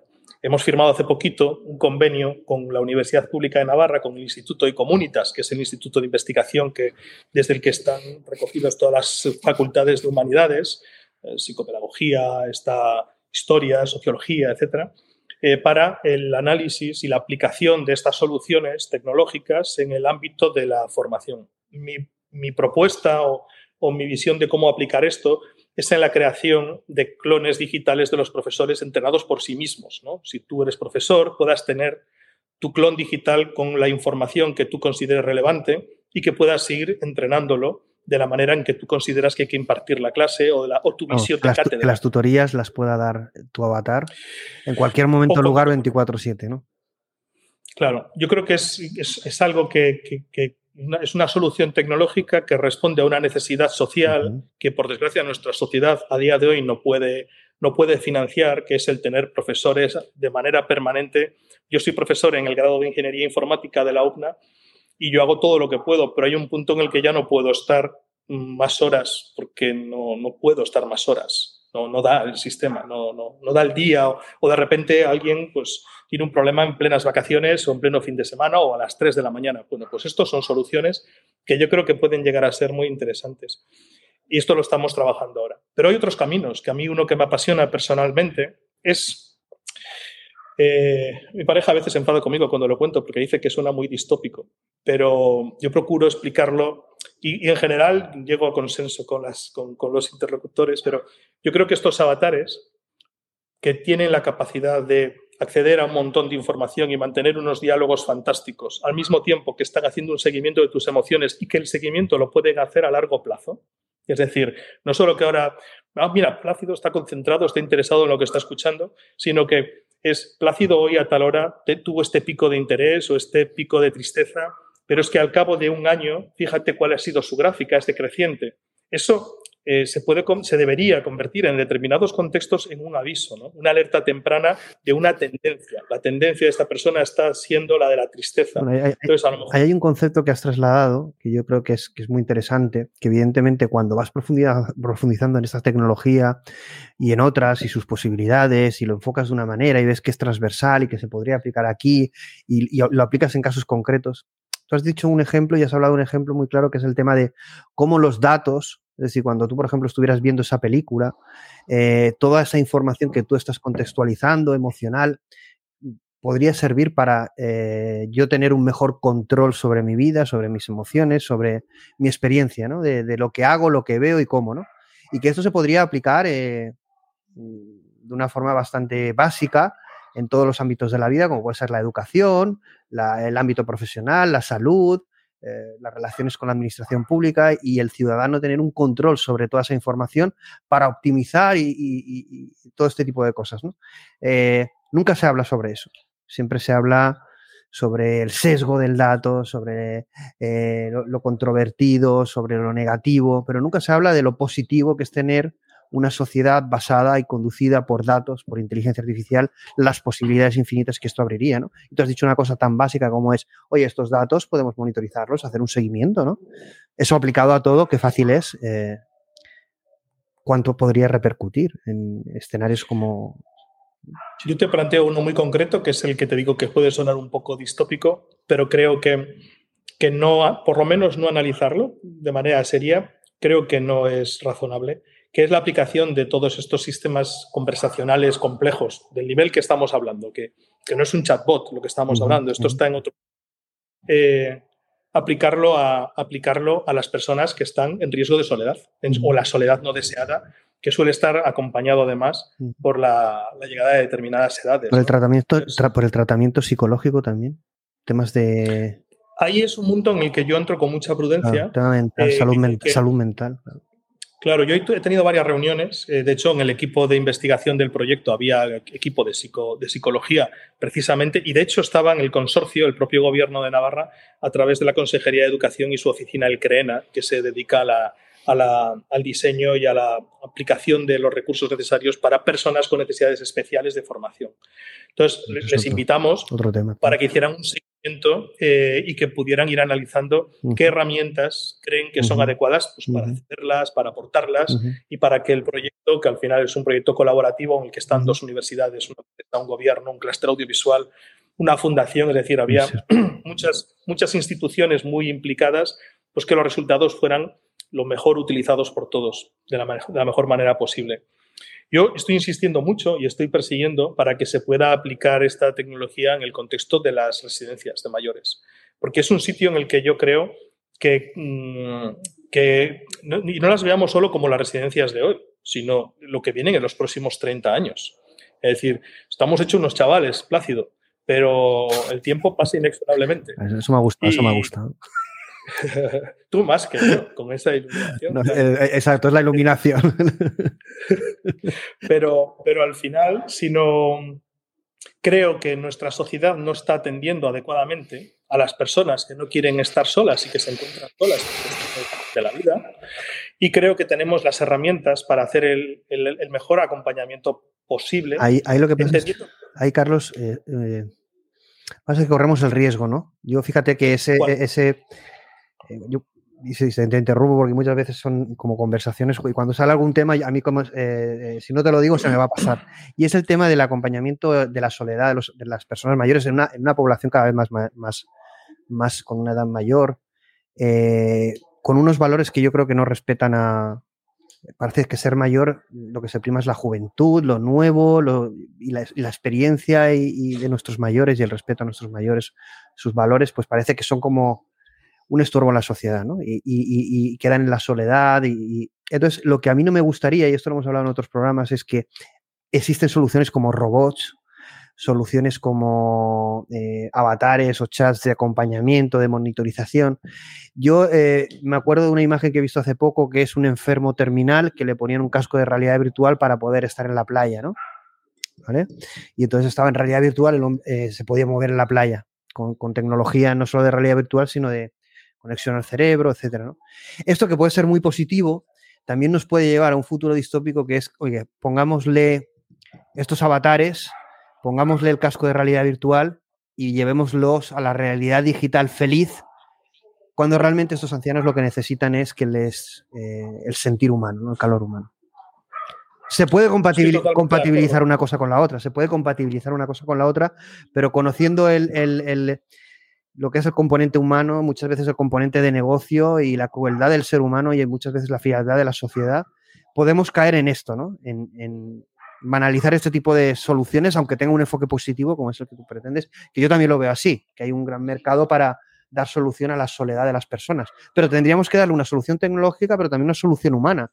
Y es que no podemos dar una solución tecnológica a la sociedad pero no hacer una autocrítica y decir, ¿qué estamos haciendo? ¿Qué sociedad estamos creando? Lo que pasa es que, estando al 80% de acuerdo contigo, el, en lo que, el punto en el que yo disiento es en que no se está dando solución. Y mientras no se da solución, sigue habiendo personas que están solas. Entonces, yo creo que, que, la solución tiene que ser la que tú dices, la solución son las personas, pero esta sociedad no lo hace. Y por mucha autocrítica que hagamos, pasan los meses, pasan los años, y sigue habiendo personas que pasan sus últimos días sin tener literalmente con quién hablar y apagándose. Y piensa también en cuestiones como el deterioro. O muriendo en soledad, ¿no? O muriendo en soledad. Entonces, eh, yo, yo espero pasar los próximos años acompañados de un montón de personas maravillosas. Y no avatares. Pero, y, no avatares. Y, no, avatares. Pero si tengo que escoger entre estar solo o tener un avatar con las capacidades de conversación de los que hemos hecho y que van leyendo mis emociones y que tengo una experiencia a ver, no nos engañemos. Cuando nos pasamos seis horas viendo la tele o diez horas jugando un videojuego, no estamos con nadie, salvo que sea un juego social. Hombre, si es como la, si, es holográfico, como en Blade Runner, ¿no? La última, la última Blade Runner, que es holográfico de Ana de Armas, eh, que es llega a casa, está haciendo la comida, pero es un holograma, claro. Sí, pues si tienes que escoger entre llegar a casa y que la casa esté vacía y el silencio, o que esté ese holograma y que esté esa compañía, pues que cada uno, por lo menos que cada uno toma, tenga espacio para tomar su decisión. Eso es lo que yo creo. Mi decisión la tengo clara. Yo prefiero esa compañía y no me engaño, porque es que mm, me puedo ver una serie completa de tres temporadas y paso el fin de semana solo. Mm, bastante menos interactivo son tres temporadas continuas de viernes a domingo que el holograma. Pero aquí te hago, una, pero aquí te hago una, una, pregunta. Yo, en esa situación que acabas de poner, que también me siento identificado. ¿eh? Yo estoy viendo una película el fin de semana de, de, tres temporadas solo. Pero claro, resulta que si me ponen el, el holograma con la chica mona comiendo palomitas conmigo, yo soy súper feliz porque estoy acompañado. Es de ser muy gilipollas, ¿no? Porque realmente estoy, estoy solo, igual. Digo yo. Mm, ¿Tú crees que, tú, crees, ¿tú crees que ahí eh, realmente no, estamos cayendo en una falacia humana en que estamos creando una realidad que nos creemos, pero es una, es una es, es, mentira? Es que es, que es mentira. Bueno, estás entrando, estás entrando en un terreno, en, claro, es, me parece muy bien, es un terreno apasionante, que es en el que ya no estamos pensando en términos de aportar soluciones a, una a un problema social, sino que es la visión filosófica de a cada individuo qué le va a aportar o qué no le va a aportar o Claro, si entramos en esa, insisto en que yo prefiero la compañía humana, prefiero el calor humano, lo prefiero. Pero es que si no lo tengo, si no lo tengo, si, y no lo hay, es decir, hay muchas personas eh, que no lo tienen, eh, yo creo que darles la posibilidad de elegir es el camino. Yo no veo otro. el, contexto de la salud es distinto quizá al que te he planteado ahora, ¿no? El contexto de la salud sí que es un problema realmente, ¿no? Pero quizá el de la soledad, como el que estamos planteando, eh, no estamos mm, de alguna forma manipulando esa experiencia humana y engañando al ser humano en determinadas cosas, creyendo que tienen algo que realmente no tienen. No estamos dándole... Mm, claro, pero es que depende del contexto en el que te claro, claro, si pones como ejemplo, este el de Blade Runner, eh, claro, es una ciudad, es un, es un, futuro absolutamente distópico en el que tienes una sociedad eh, absolutamente descontrolada, que son ciudades monstruosas, deshumanizadas, y tienes un personaje que lucha por ser un ser humano, pero que al mismo tiempo es consciente que no lo es. Es decir, claro, es un contexto muy específico que ya genera una visión y que genera un acercamiento a la idea que ya viene eh, condicionado. ¿no? Ahora, Tú ahora piensa en algo más cercano y más realista. Piensa en un pueblo, pues no sé, digo de donde sea, de Castilla, eh, y que hay una residencia de ancianos en la que quedan, hay seis ancianos, eh, y que entre ellos ni se conocen, y que están con el corazón roto, pues porque llevan sin ver a sus nietos y a sus hijos no sé cuánto tiempo. Claro, ya no, no, es, no es la imagen tan mecanizada, tan mm, de la tan frívola, sí. Tópica, sino es ahora piensa que entre que le da el desayuno la señorita que le o el señorito que les pone los desayunos y que llega la hora del no sé qué, pues los llevan a una sala, los dejan allí con las sillas de ruedas y esto, pues por desgracia yo con familiares míos lo he visto en primera persona y me ha impactado tanto que me he quedado durante muchos años grabado en el cerebro y es algo que sigue sucediendo. Y esas personas se quedan durante las próximas cuatro o seis horas esperando a que llegue la siguiente comida. Pues esas cuatro o seis horas que están aparcados allí, que muchos no tienen, no tienen estímulos, muchos de ellos, a pesar de los grandes esfuerzos que se hacen en muchísimas residencias, no quiero que se malinterprete lo que estoy diciendo, no digo que sean todas, no digo que sea, pero es algo que sí está sucediendo, yo lo he visto en varias. Es decir, creo que en ese espacio puede haber eh, igual que hay juegos, igual que hace años, ¿te acuerdas que llevaban la Wii, jugaban a la Wii, tenían interacción? Es decir, ese avatar no tiene por qué ser algo en una habitación de dos metros cuadrados en soledad. Ese avatar puede ser una experiencia en conjunto, en, grupo. Ese avatar puede estar dedicado también, fíjate, puede estar almacenando el, el patrimonio inmaterial de los pueblos y las aldeas de Europa, que se está perdiendo. Cada vez que un anciano o una persona mayor fallece y se va, eh, toda su vida, lo que ha vivido los últimos 80, 90 años de, de ese pueblo o de esa pequeña villa o de esa ciudad, todo eso que no tiene el valor histórico que tienen tratados o que puedan tener muchas otras realidades históricas que sí consideramos de valor y que hay recursos para que se almacenen, pero muchos de esos valores, ese patrimonio histórico, se va perdiendo y va muriendo con generaciones, generación tras generación. Ese avatar puede ser no solo algo que acompañe a esas personas y que les narre las noticias o que les cante canciones populares, sino que además puede ser quien está acumulando ese patrimonio material, escuchándoles y guardando todos esos recuerdos para que no se pierdan. yo lo veo como una herramienta eh, bueno, y nos estamos enredando en algo que ya ves que a mí me, emociona mucho porque me parece, me parece que tenemos cosas que ofrecer todos, ¿eh? No solo aquí yo creo que a mí me apasiona este tema porque, como bien dices, de lo artístico a, pasamos, bueno, aquí en el chat ponían cómo habéis pasado de lo cinematográfico a una, a, pues una residencia de ancianos. Estábamos comentando la, la, posibilidad de aplicar la tecnología de Emotional Films a diferentes escenarios. ¿no? Y en el tema de salud o en el tema de avatares o de acompañamiento en la soledad, etcétera. Pero bueno, hay temas más delicados como el tema de salud mental, que podríamos aplicar este tipo de avatares eh, para tratamiento, ¿no? Pero claro, son temas muy, muy delicados, ¿no? Pero en definitiva, aquí han puesto un ejemplo eh, que lo vamos a comentar, pero esto ya está ocurriendo. En definitiva, este tipo de inteligencia artificial que nos pueda acompañar en nuestro día a día, teniendo conversaciones, ya sea desde un punto de vista creativo, desde un punto de vista utilitario, ocurre, ¿no? Cuando damos a los niños o no tan niños el, tablet para que no molesten, por ejemplo. Esto, por ejemplo, es una cosa eh, que lo hacemos y yo sé que el amor del padre eh, o madre es infinito, pero ¿cuánta gente da a sus hijos una videoconsola, un tablet o un móvil para que no molesten? Y en, vez de tener tiempo para dedicarles a, entender su mundo o a interaccionar con ellos. Esto ocurre constantemente. Entonces, al final, creamos una sociedad que no da una educación de calidad o humana, sino que lo que está es, delegando a la interacción que tiene un niño en una, edad muy, muy, muy inicial, la interacción con una pantalla digital. Y esto, claro, imagínate modernizarlo. Imagínate que ese niño o esa madre que le da ese tablet tiene una película de emotional films, pues, pues, pues bueno, el niño se queda enganchado ahí. Directamente lo que podríamos hacer es crear unos padres virtuales y que directamente creen al niño. Que esto ya se está planteando, ¿no?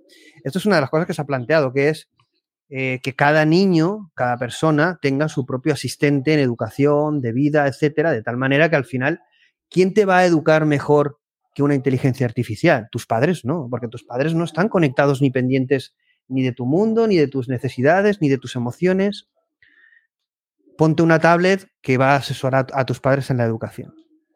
En definitiva, al final lo que estamos haciendo es trasladar la responsabilidad humana a la inteligencia artificial y seguramente lo hará mejor porque no lo estamos haciendo muy bien, viendo el resultado muchas cosas que ahí te doy la razón, viendo el resultado de que pasa el tiempo y no se dan soluciones, pues quizá tengamos que poner ese tipo de soluciones, ¿no? Pero a la vez que ponemos esas soluciones, yo creo que el mensaje tiene que ser muy rotundo de eh, tenemos que crear un mundo mejor decir, eh, humano, no solo con inteligencias artificiales y robots. Porque es que al final eh, el humano lo acepta, el humano como ser cómodo lo acepta.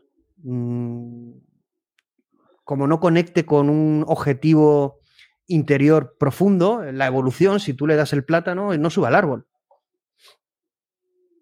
Y eso tenemos que tener cuidado, yo creo, porque hay un cierto componente de ingeniería eh, social ¿no? y, de, de, valores. ¿no? Y yo creo que el mundo tecnológico nos ha desbordado. Tú justamente, como decías, vienes de esa generación, igual que yo, eh, todo esto nos ha superado y estamos viendo las consecuencias, ¿no? Lo hemos visto en redes sociales, el impacto de las redes sociales y vamos a verlo en todo este tipo de tecnologías que para mí son súper positivas desde el punto de vista creativo, pero que hay que tener mucho cuidado cuando se lleva a otro tipo de escenarios. Y, y deben llevarse. Yo soy uno de los, de los defensores que debe llevarse a todos los ámbitos y vamos a tener que experimentar y jugar sin ninguno ser poseedor de la verdad. Pero cuidado, ¿no? Cuidado con el mundo que podemos crear. No sé si estás de acuerdo al 80, al ver, en esto ahí. Yo, el, el, problema que tengo en esta época que estamos viviendo es que el, he hecho mucho en falta el, pensamiento crítico y la reflexión que, que, yo veía en los 80 e incluso en los 90 y que poco a poco he visto como, o yo tengo la percepción, a lo mejor equivocada, de que, de que, es, de que se está perdiendo. Y claro, combinar la pérdida de una, un pensamiento crítico, combinar eso con, con, con una tecnología de tal con tal disrupción como la que representa la IA, la llegada de la, pues, con el tema de las CDBCs, con la blockchain, de todo lo que hemos hablado, de toda la aplicación en todos los Combinar eso, además, con, con, con un sistema, una, una, sociedad como la que estamos viendo hoy en día, ¿no? tan enfrentada como estamos, y con, bueno, creo que, el, creo que vienen tiempos complicados, eso es lo que creo, y creo que el momento este en el que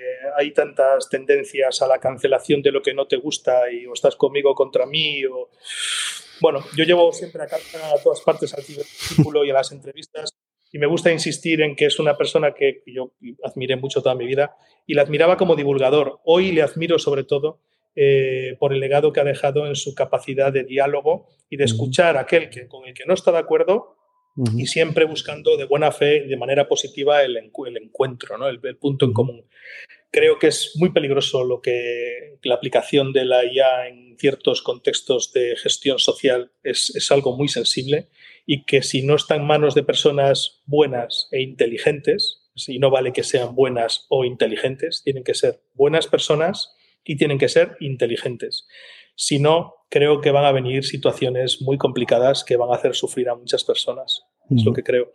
Así que hay que elegir bien a quién se vota, porque al final, eh, bueno, algo pintarán y, van a tomar muchas decisiones que van a condicionar a generaciones enteras. Te voy a hacer una pregunta que es un poco, eh, bueno, a mí no me gustaría que me la hicieran, pero eh, es apropiada por la actualidad, ¿no?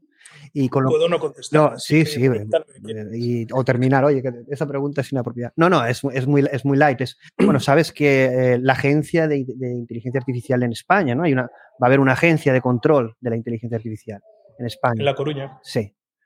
Uh, con lo último ya que acabas de decir eh, y viendo cómo se mueven los políticos y que se, se, está vinculando el control de la inteligencia artificial a algo que no es independiente de la política, sino que al revés, se pretende politizar, ¿tienes miedo de que este tipo de agencias pueda influir negativamente en startups o en proyectos de inteligencia artificial como la tuya o lo que pueda suponer? No, no, publicaron, aprobaron los estatutos el otro día, hace creo que 48 horas que han aprobado los estatutos y no los he podido leer todavía. A mí me parece positivo que exista un observatorio de la IA, me parece, y de hecho yo lo propuse hace ya seis años. Llevo seis años proponiendo en muchos contextos que creo que tiene que haber un espacio de reflexión profesional y, que tiene que ser eh, transversal a varios sectores para poder eh, hacer y, un diseño jurídico. Es que necesitamos un contexto jurídico para trabajar con, con seguridad. Ahora, eh, sin saber los estatutos, que no los he leído, se me hace difícil contestar a esta pregunta.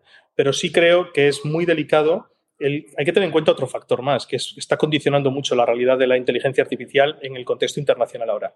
Y es que hay una carrera hay una carrera, la situación que, vive el mundo, el conflicto bélico en el que quieras que no, todos estamos inmersos, tiene unas consecuencias eh, que, afectan a muchas cuestiones. Llega un momento de disrupción tan profunda y de desarrollo de una tecnología que va a ser tan relevante en los siguientes años, pues es conflictivo, es complicado ponerle muchas puertas al campo, porque puede tener consecuencias en las siguientes décadas que pueden ser muy relevantes en términos de eficiencia, de productividad, y eso puede tener consecuencias en términos económicos, macroeconómicos, en espacios como pueda ser la Unión Europea. Por lo tanto, Ignoro en este momento porque no he leído los estatutos y no sé exactamente cuál va a ser el planteamiento del observatorio. Yo espero que sea eso. Pero, por, pero, por ejemplo, tu proyecto, el análisis emocional, imagínate en, viendo una película infantil, por ejemplo, para niños, bueno, puede ser eso, ¿no? Tremendo a nivel legal, porque es una cosa, vamos, eh, es una de las cosas en las que inciden mucho, ¿no? Bueno, a nivel legal tendrá que responder al sistema de legal que hay, sin más. Es decir, y tiene que ser así, y yo soy el primero que quiero que sea así. Yo no quiero eh, no quiero desarrollar una tecnología que no tenga, que, pueda ser perjudicial para nadie. Es lo último que quiero. Fíjate lo que hemos estado hablando. Empezamos hablando de cine, mi pasión es el cine, es el entertainment, sano, generar emociones, eso es lo que a mí me gusta, de terror, de terror, comedia, comedia. Claro, lo último que yo querría es que un desarrollo, una visión que nace con este, con este espíritu se convierta en algo que pueda hacer daño. Antes decías, ah, niños con emotional feelings, yo pensaba, con los avatares. Yo pensaba, no, niño que, aún no sabe diferenciar si Papá Noel está o no está, si existe o no existe, ese niño a lo mejor no es el momento para que pueda mantener una conversación con un personaje tan, tan sofisticado como pueda ser un perfil de estos avatares, porque no le va a costar mucho diferenciar realidad de ficción o tendrá que hacerlo con un determinado contexto o con el acompañamiento que toque. Yo no soy la persona que debe determinar cuándo y de qué manera se debe acceder por edad o por condición. Pero esto ya está pasando con ChatGPT en tema educativo, ¿no? Es decir, tú, por ejemplo, podríamos tener el debate de, podemos poner en contacto ChatGPT a un, eh, con un niño, eh, tener un seguimiento educativo eh, en ese sentido a través de él, es decir, de estos modelos, de lenguaje. Es que tiene... He tenido que quitarme los cascos que me he quedado sin batería. dime si ah, hace mucho ruido. No, no, te preocupes. Sale un poquito de eco, pero no, no, no, no, no molestas enseguida se vuelve a recargar y, tal. Eh, sí, es decir, yo mm, insisto en que es una, reflexión que me parece imprescindible, pero que la decisión de dónde deben estar los límites o cuál es el momento, igual que existe pues, un rating de edades para cine o existe para videojuegos, y que yo no soy la persona adecuada, no tengo la formación ni tengo el perfil eh, para, para determinar cuándo es el momento adecuado para que una persona pueda acceder a determinadas interacciones o determinadas herramientas. Sí te puedo decir que los videojuegos, en los casos en los que me ha tocado, en algunos contextos de distribución internacional, eh, eres tú el que hace una autorregulación del, del, rating de edades y yo siempre le sumaba un 20% a lo que me daba el sistema siguiendo, pues, el, porque siempre he sido muy prudente con esto. Siempre he sido crítico, por ejemplo, de que la literatura eh, pues no tuviera unas edades de recomendación, que no tuviera un sistema de recomendación por edades. Es decir, yo mm. cayeron en mis manos libros siendo muy pequeño, siempre he leído muchísimo desde muy pequeño. Yo he leído libros cuando era pequeño que pienso hoy en día, Dios mío, es decir, cómo ha caído ese libro en mis manos. Y estaba en la biblioteca y lo cogí en una biblioteca pública y me lo llevé para casa, lo leí y ahí no pasó nada. Pues ahora, a lo mejor estamos decidiendo ahora que, que ese niño no leyera ese libro, ¿no?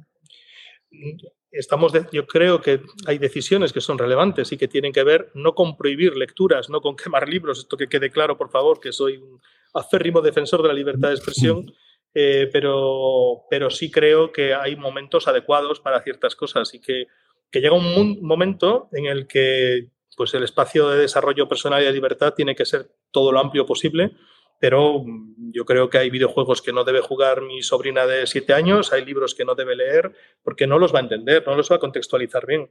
Eh, bueno, es decir, no hace falta que ponga ejemplos ni de libros ni de películas. Quizá, quizá, ahora sí le, quizá ahora sí le ayuda la inteligencia artificial.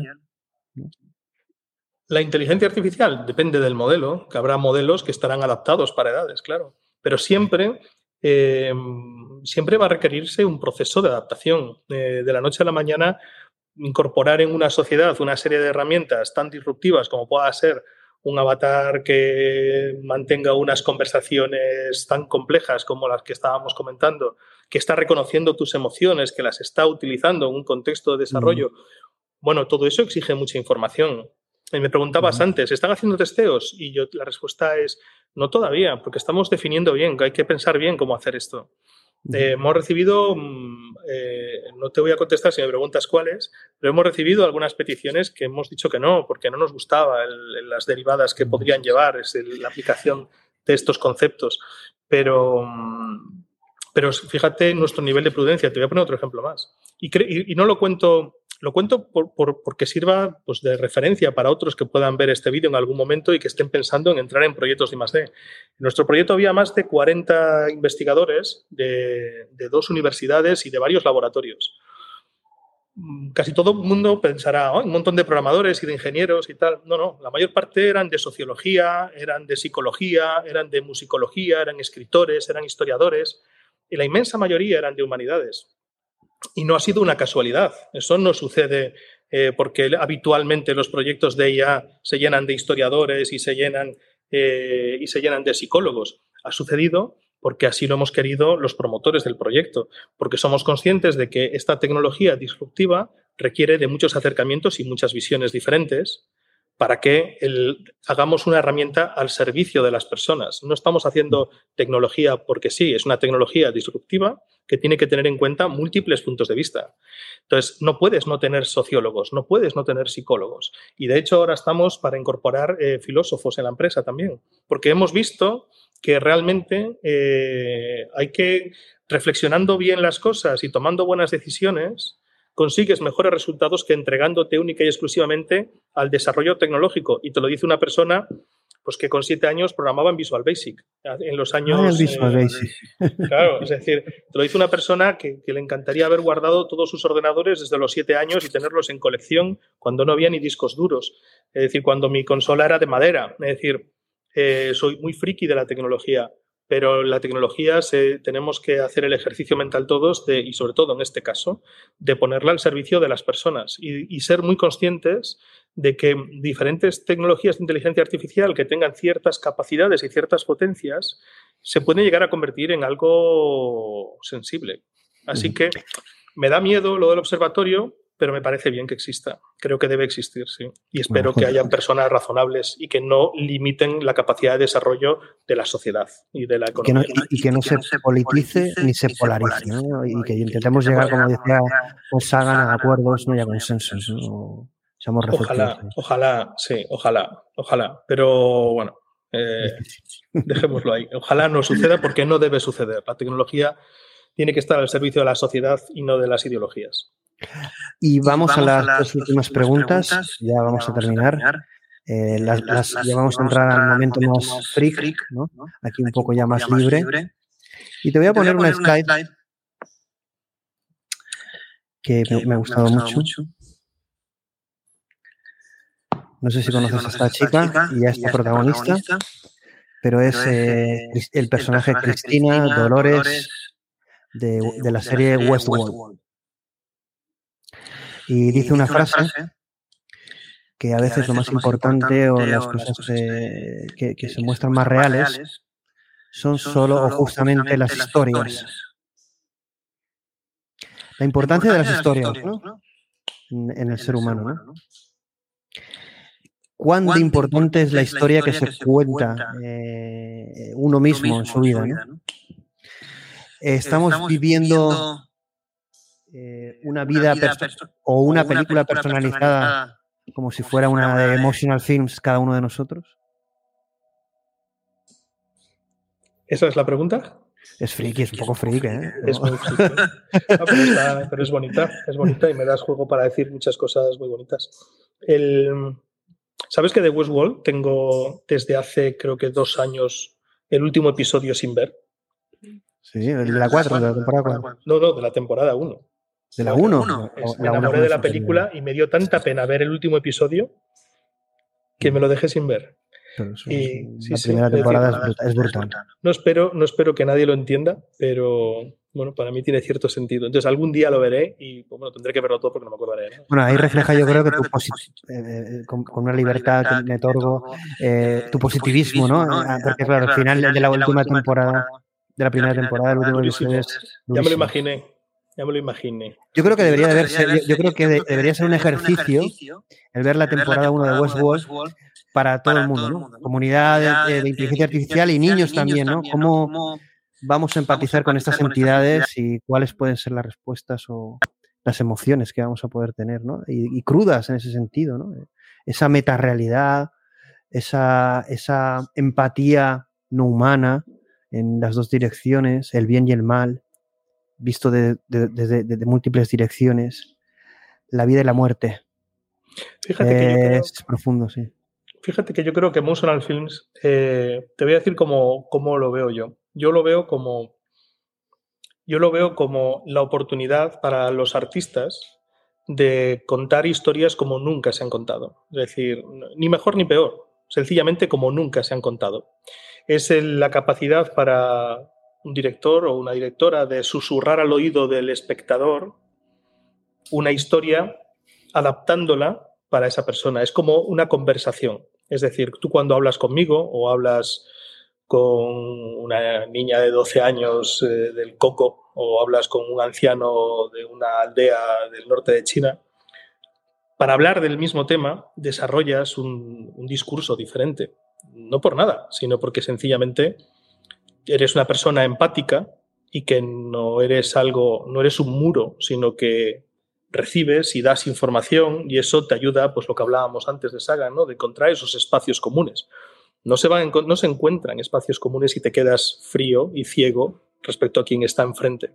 Entonces yo creo que, el, yo creo que, que para mí Emotional Film será eso, es decir, es la experiencia artística y emocional de poder susurrar a cada uno al oído cómo me gustaría contarle ciertas historias. Y espero que sea algo parecido para, para, muchos artistas. Y para el público, yo creo que va a ser la ilusión de sentarte delante de una película y no saber qué va a suceder.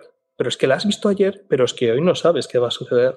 Y, y luego poder compartir a lo mejor esa película. Y quién sabe si subirla, si NFTizarla, llegar a un acuerdo con los distribuidores y que cada uno NFTice su versión. Uh -huh. eh, como es, eh, y dicho de otra manera también, y deja que me ponga por un segundo un poco más pragmático, eh, relacionándolo con la realidad de la IA aplicada en el cine hoy en día. Eh, claro, estamos viendo cómo las diferentes herramientas de inteligencia artificial lo que hacen es solucionar tareas o procesos tradicionales, ¿no? Oh, mira, esto hace un lip sync, no sé qué, esto hace un subtítulo en tiempo real, oh, mira, para la corrección de color, esta herramienta, todo eso es normal que suceda y, está bien, es decir, todo bien utilizado. Pero yo creo que de alguna manera eh, Emotional Films es uno de los primeros proyectos y bueno, me gusta pensar que, que eso es, es, un orgullo que estos cuarenta y pico investigadores lo hayan sacado adelante desde España. Es uno de esos primeros proyectos que coge la inteligencia artificial y más allá de resolver una tarea tradicional haciéndola por menos tiempo o haciéndola de una manera más barata, o lo que hace es, voy a contarte una historia de una manera diferente. Aplico la disrupción de la tecnología al concepto en sí mismo de la creación del contenido y creo un concepto de contenido diferente. A mí esa es la parte que quizás más me enorgullece del proyecto porque podemos aportar a muchas personas, no a todos, porque hay personas que están también tan disruptivas y seguro que más que la nuestra en el mundo entero, por ahí. Pero, mmm, pero lo más habitual es que se apliquen modelos de IA para resolver tareas y procesos tradicionales en lugar de crear cosas nuevas. Entonces yo creo uh -huh. que, o me gustaría pensar, que servirá de inspiración para muchos otros creadores y tecnólogos a la hora de decir, ah, mira, es que la IA no solo me sirve para hacer más barato esto, hacerlo más rápido o hacerlo con más detalle, o es que también me va a permitir crear estas cosas nuevas que van a crear mucho trabajo, que van a crear experiencias nuevas, que van a crear industria y que van a hacer, en definitiva, que, pues, que desde España podamos hacer propuestas nuevas. Bueno, uno de los objetivos de XHabai es, eh, uno de los principales es dar visibilidad al talento de habla hispana, de inteligencia artificial, proyectos eh, multidisciplinares y creativos también como el vuestro. Y, en ese sentido es un placer. Y vamos a acabar ya con la última pregunta y reflexión, que esta yo creo que es más friki que la primera, espero que te guste igual. Eh, y viene también a colación, bueno, yo, no nos da tiempo, pero te la voy a hacer porque, eh, como han puesto un comentario, viene, viene, viene con perdón de la expresión, huevo, ¿no? Es decir, dice ya, dice lo siguiente. Eh, la vida es un juego, una película, cada vida un conjunto de experiencias para nuestra alma en el camino de la evolución del universo. Y yo te voy a hacer la siguiente reflexión. Eh, imagínate que esas experiencias, eh, esas vidas, están generadas como las películas que genera Emotional Films de forma única. ¿De acuerdo? Eh, y yo puedo vivir, como dices tú, esa película miles o millones de veces, como si fuera un multiverso, ¿no? Pero ninguna vida es, un, es, es, igual a la anterior, sino son totalmente diferentes porque son experiencias e interacciones distintas. Como dice la protagonista Cristina Dolores, la importancia de la historia, pero yo te haría una reflexión casi filosófica y humanista, que es ¿qué somos realmente nosotros? ¿La historia, el libro o el escritor? Supongo que depende del punto de vista. Yo creo que somos, lo somos todo al mismo tiempo. Y que depende de dónde pongas la cámara. Y así, pues seguimos hablando un poco de cine, que es algo que a mí me gusta mucho. A mí me gusta pensar, me gusta sentirme eh, un tercio del día cada una de las tres cosas. Pero no me gusta, no, no, me gusta pensar que solo soy el libro, no me gusta pensar que solo soy el escritor. Es decir, creo que hay que estar en todas las, hay que estar, hay que vivir desde los tres ángulos y probablemente alguno más. Y respecto a esa visión, ¿no? que, que este momento que, que, que, quizás entre, el, entre todo, el, todo el imaginario ya cinematográfico que tenemos en la cabeza y la literatura, y ahora las tecnologías en el punto en el que están, en el que cada vez dejan menos duda ¿no? de que existe la posibilidad de que todo esto sea una simulación. ¿no? La verdad es que mm, la verdad es que es un tema apasionante, el, es divertido. A mí me gusta mucho ver a los cuando hacen, cuando lo convierten en estudios de probabilidad matemática y se llegan a distintas conclusiones como bastante impresionantes. Y, y sea o no sea una ilusión, sea tenemos que escribir el libro igual. Hay que escribir el libro y hay que escribirlo siendo buena persona, porque la verdad es que parece como muy ñoño decir eso, pero en el corto de Amanece en la noche más larga, el que, el que te comentaba al principio, eh, hablamos de eso. Es decir, y, y, cuanto, y, y, nunca he tenido la necesidad de hablar de eso. 50 años y nunca he tenido la necesidad de hablar de lo que es ser una buena persona.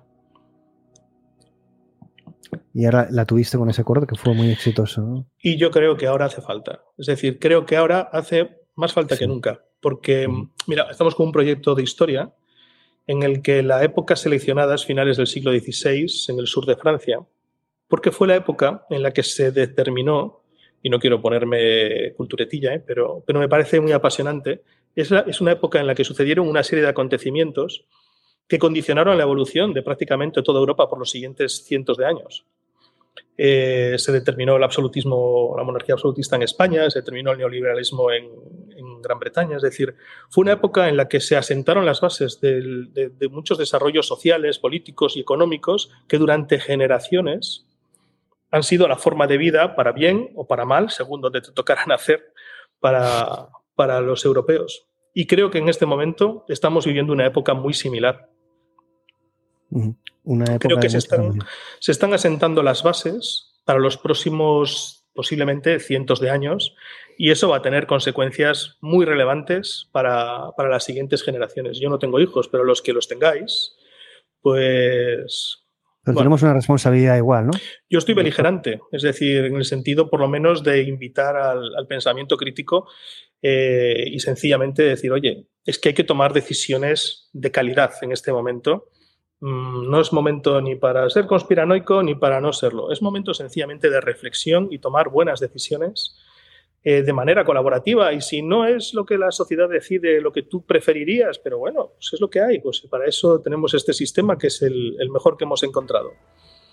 Pero, mm. pero creo que nos falta un hervorcillo a todos para ser conscientes de, del momento, para ser conscientes de las decisiones que se están tomando y de lo que nos y de lo que y de las consecuencias que tendrá durante unos cuantos posiblemente cientos de años. Un momento que lo repetimos mucho en XHub, histórico, apasionante, para, para muchos terrorífico, pero ante la incertidumbre, pero yo creo que es un momento apasionante. Yo creo que los de nuestra generación que empezaron, como dices tú, eh, eh, esa carrera y introducción al mundo de la era digital, ahora de la era de la inteligencia artificial, que yo supo, supone un, eh, un antes y un después, porque yo creo que la inteligencia artificial no, no tiene comparación con otras tecnologías por lo que supone. Eh, evidentemente nadie podía imaginar, entiendo, ese niño tan revoltoso como eras tú, Carlos, y, y mucho menos tu madre, que estaríamos en este, en este momento histórico y terrorífico y apasionante a la vez. ¿no? Y, yo y, yo, yo, normalmente suelo pedir el, el, el titular eh, un resumen al, al speaker, si quieres darlo puedes, pero lo tengo perfecto aquí en el chat y yo creo que es una buena forma de cerrar, porque llevamos casi una hora y 45 minutos, dice, eh, yo creo que es el cierre perfecto que dice, dice ya, así es, ya estamos en Emotional Films, es decir, estamos en, viviendo una vida creada por Emotional Films, la simulación, ¿no?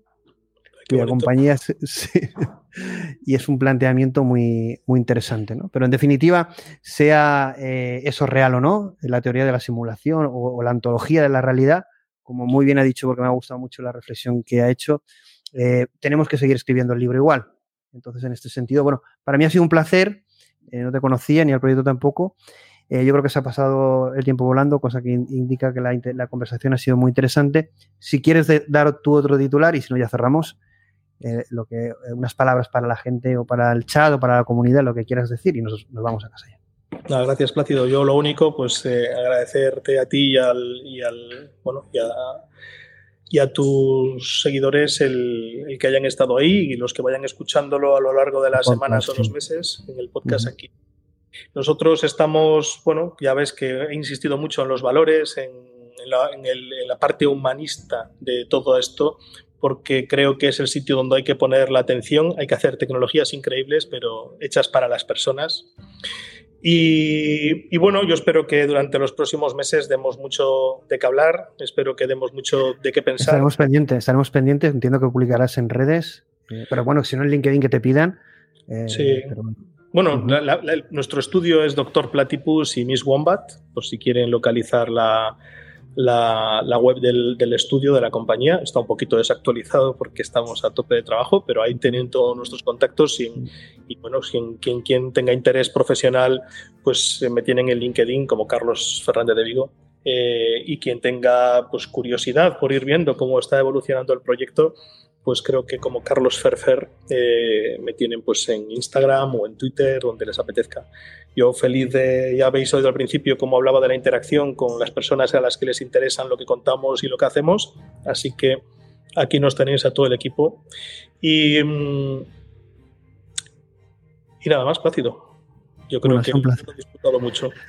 Yo creo que ha quedado un programa completito, como las típicas X-Talk que hablamos del tema principal, pero también hemos ido por terrenos pantanosos, no tan pantanosos, filosóficos, humanistas. Hemos tocado muchos temas, que es lo que gusta a la comunidad X-Hub, que toquemos y traigamos talento, pero que también toquemos muchos temas. Y yo creo que será un programa que gustará mucho. Así que un placer y nos vemos en otra ocasión. Un abrazo. Gracias, Plácido. Un abrazo.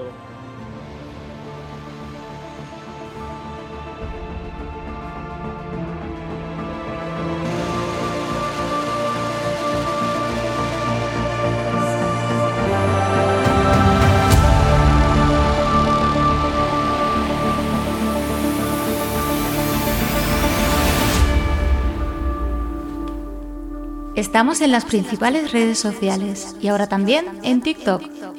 Suscríbete a nuestro podcast en tu plataforma favorita y también en el canal de YouTube. Esperamos que hayas disfrutado del contenido. Nos vemos en el próximo programa.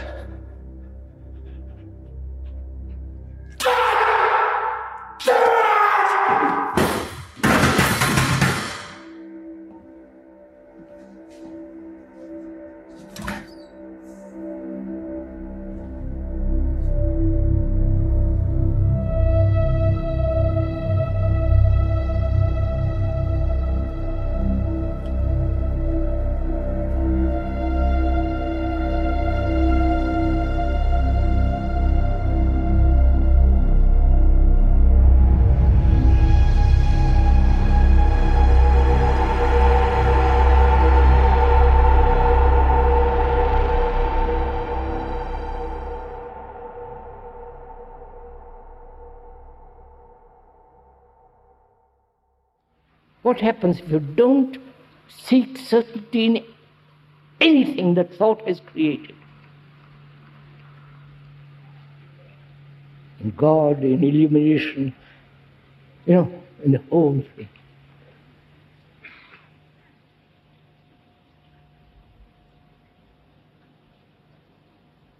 So you, you don't ask for certainty. I don't know if you followed. You've asked there and you've found none. And you're going to ask if there is here, inside your brain, your mind, your heart.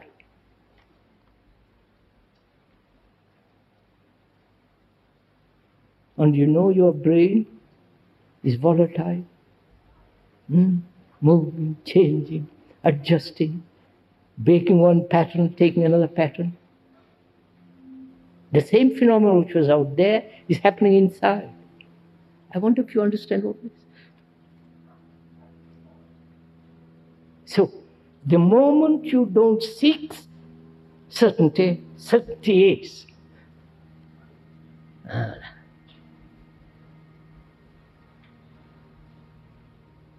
That means you have really stopped seeking any kind of permanency in yourself or in there. If you have sought it there, you turn inward and you discover it. It's the same thing. Can I trust myself? I can when I'm doing a technical work. But can I trust myself? Myself, which has been put together by thought? And that thought has put trust in you. And your thought has discovered you. There's no trust there. You follow? It's the same movement. So when you don't seek certainty, there's something far greater than certainty.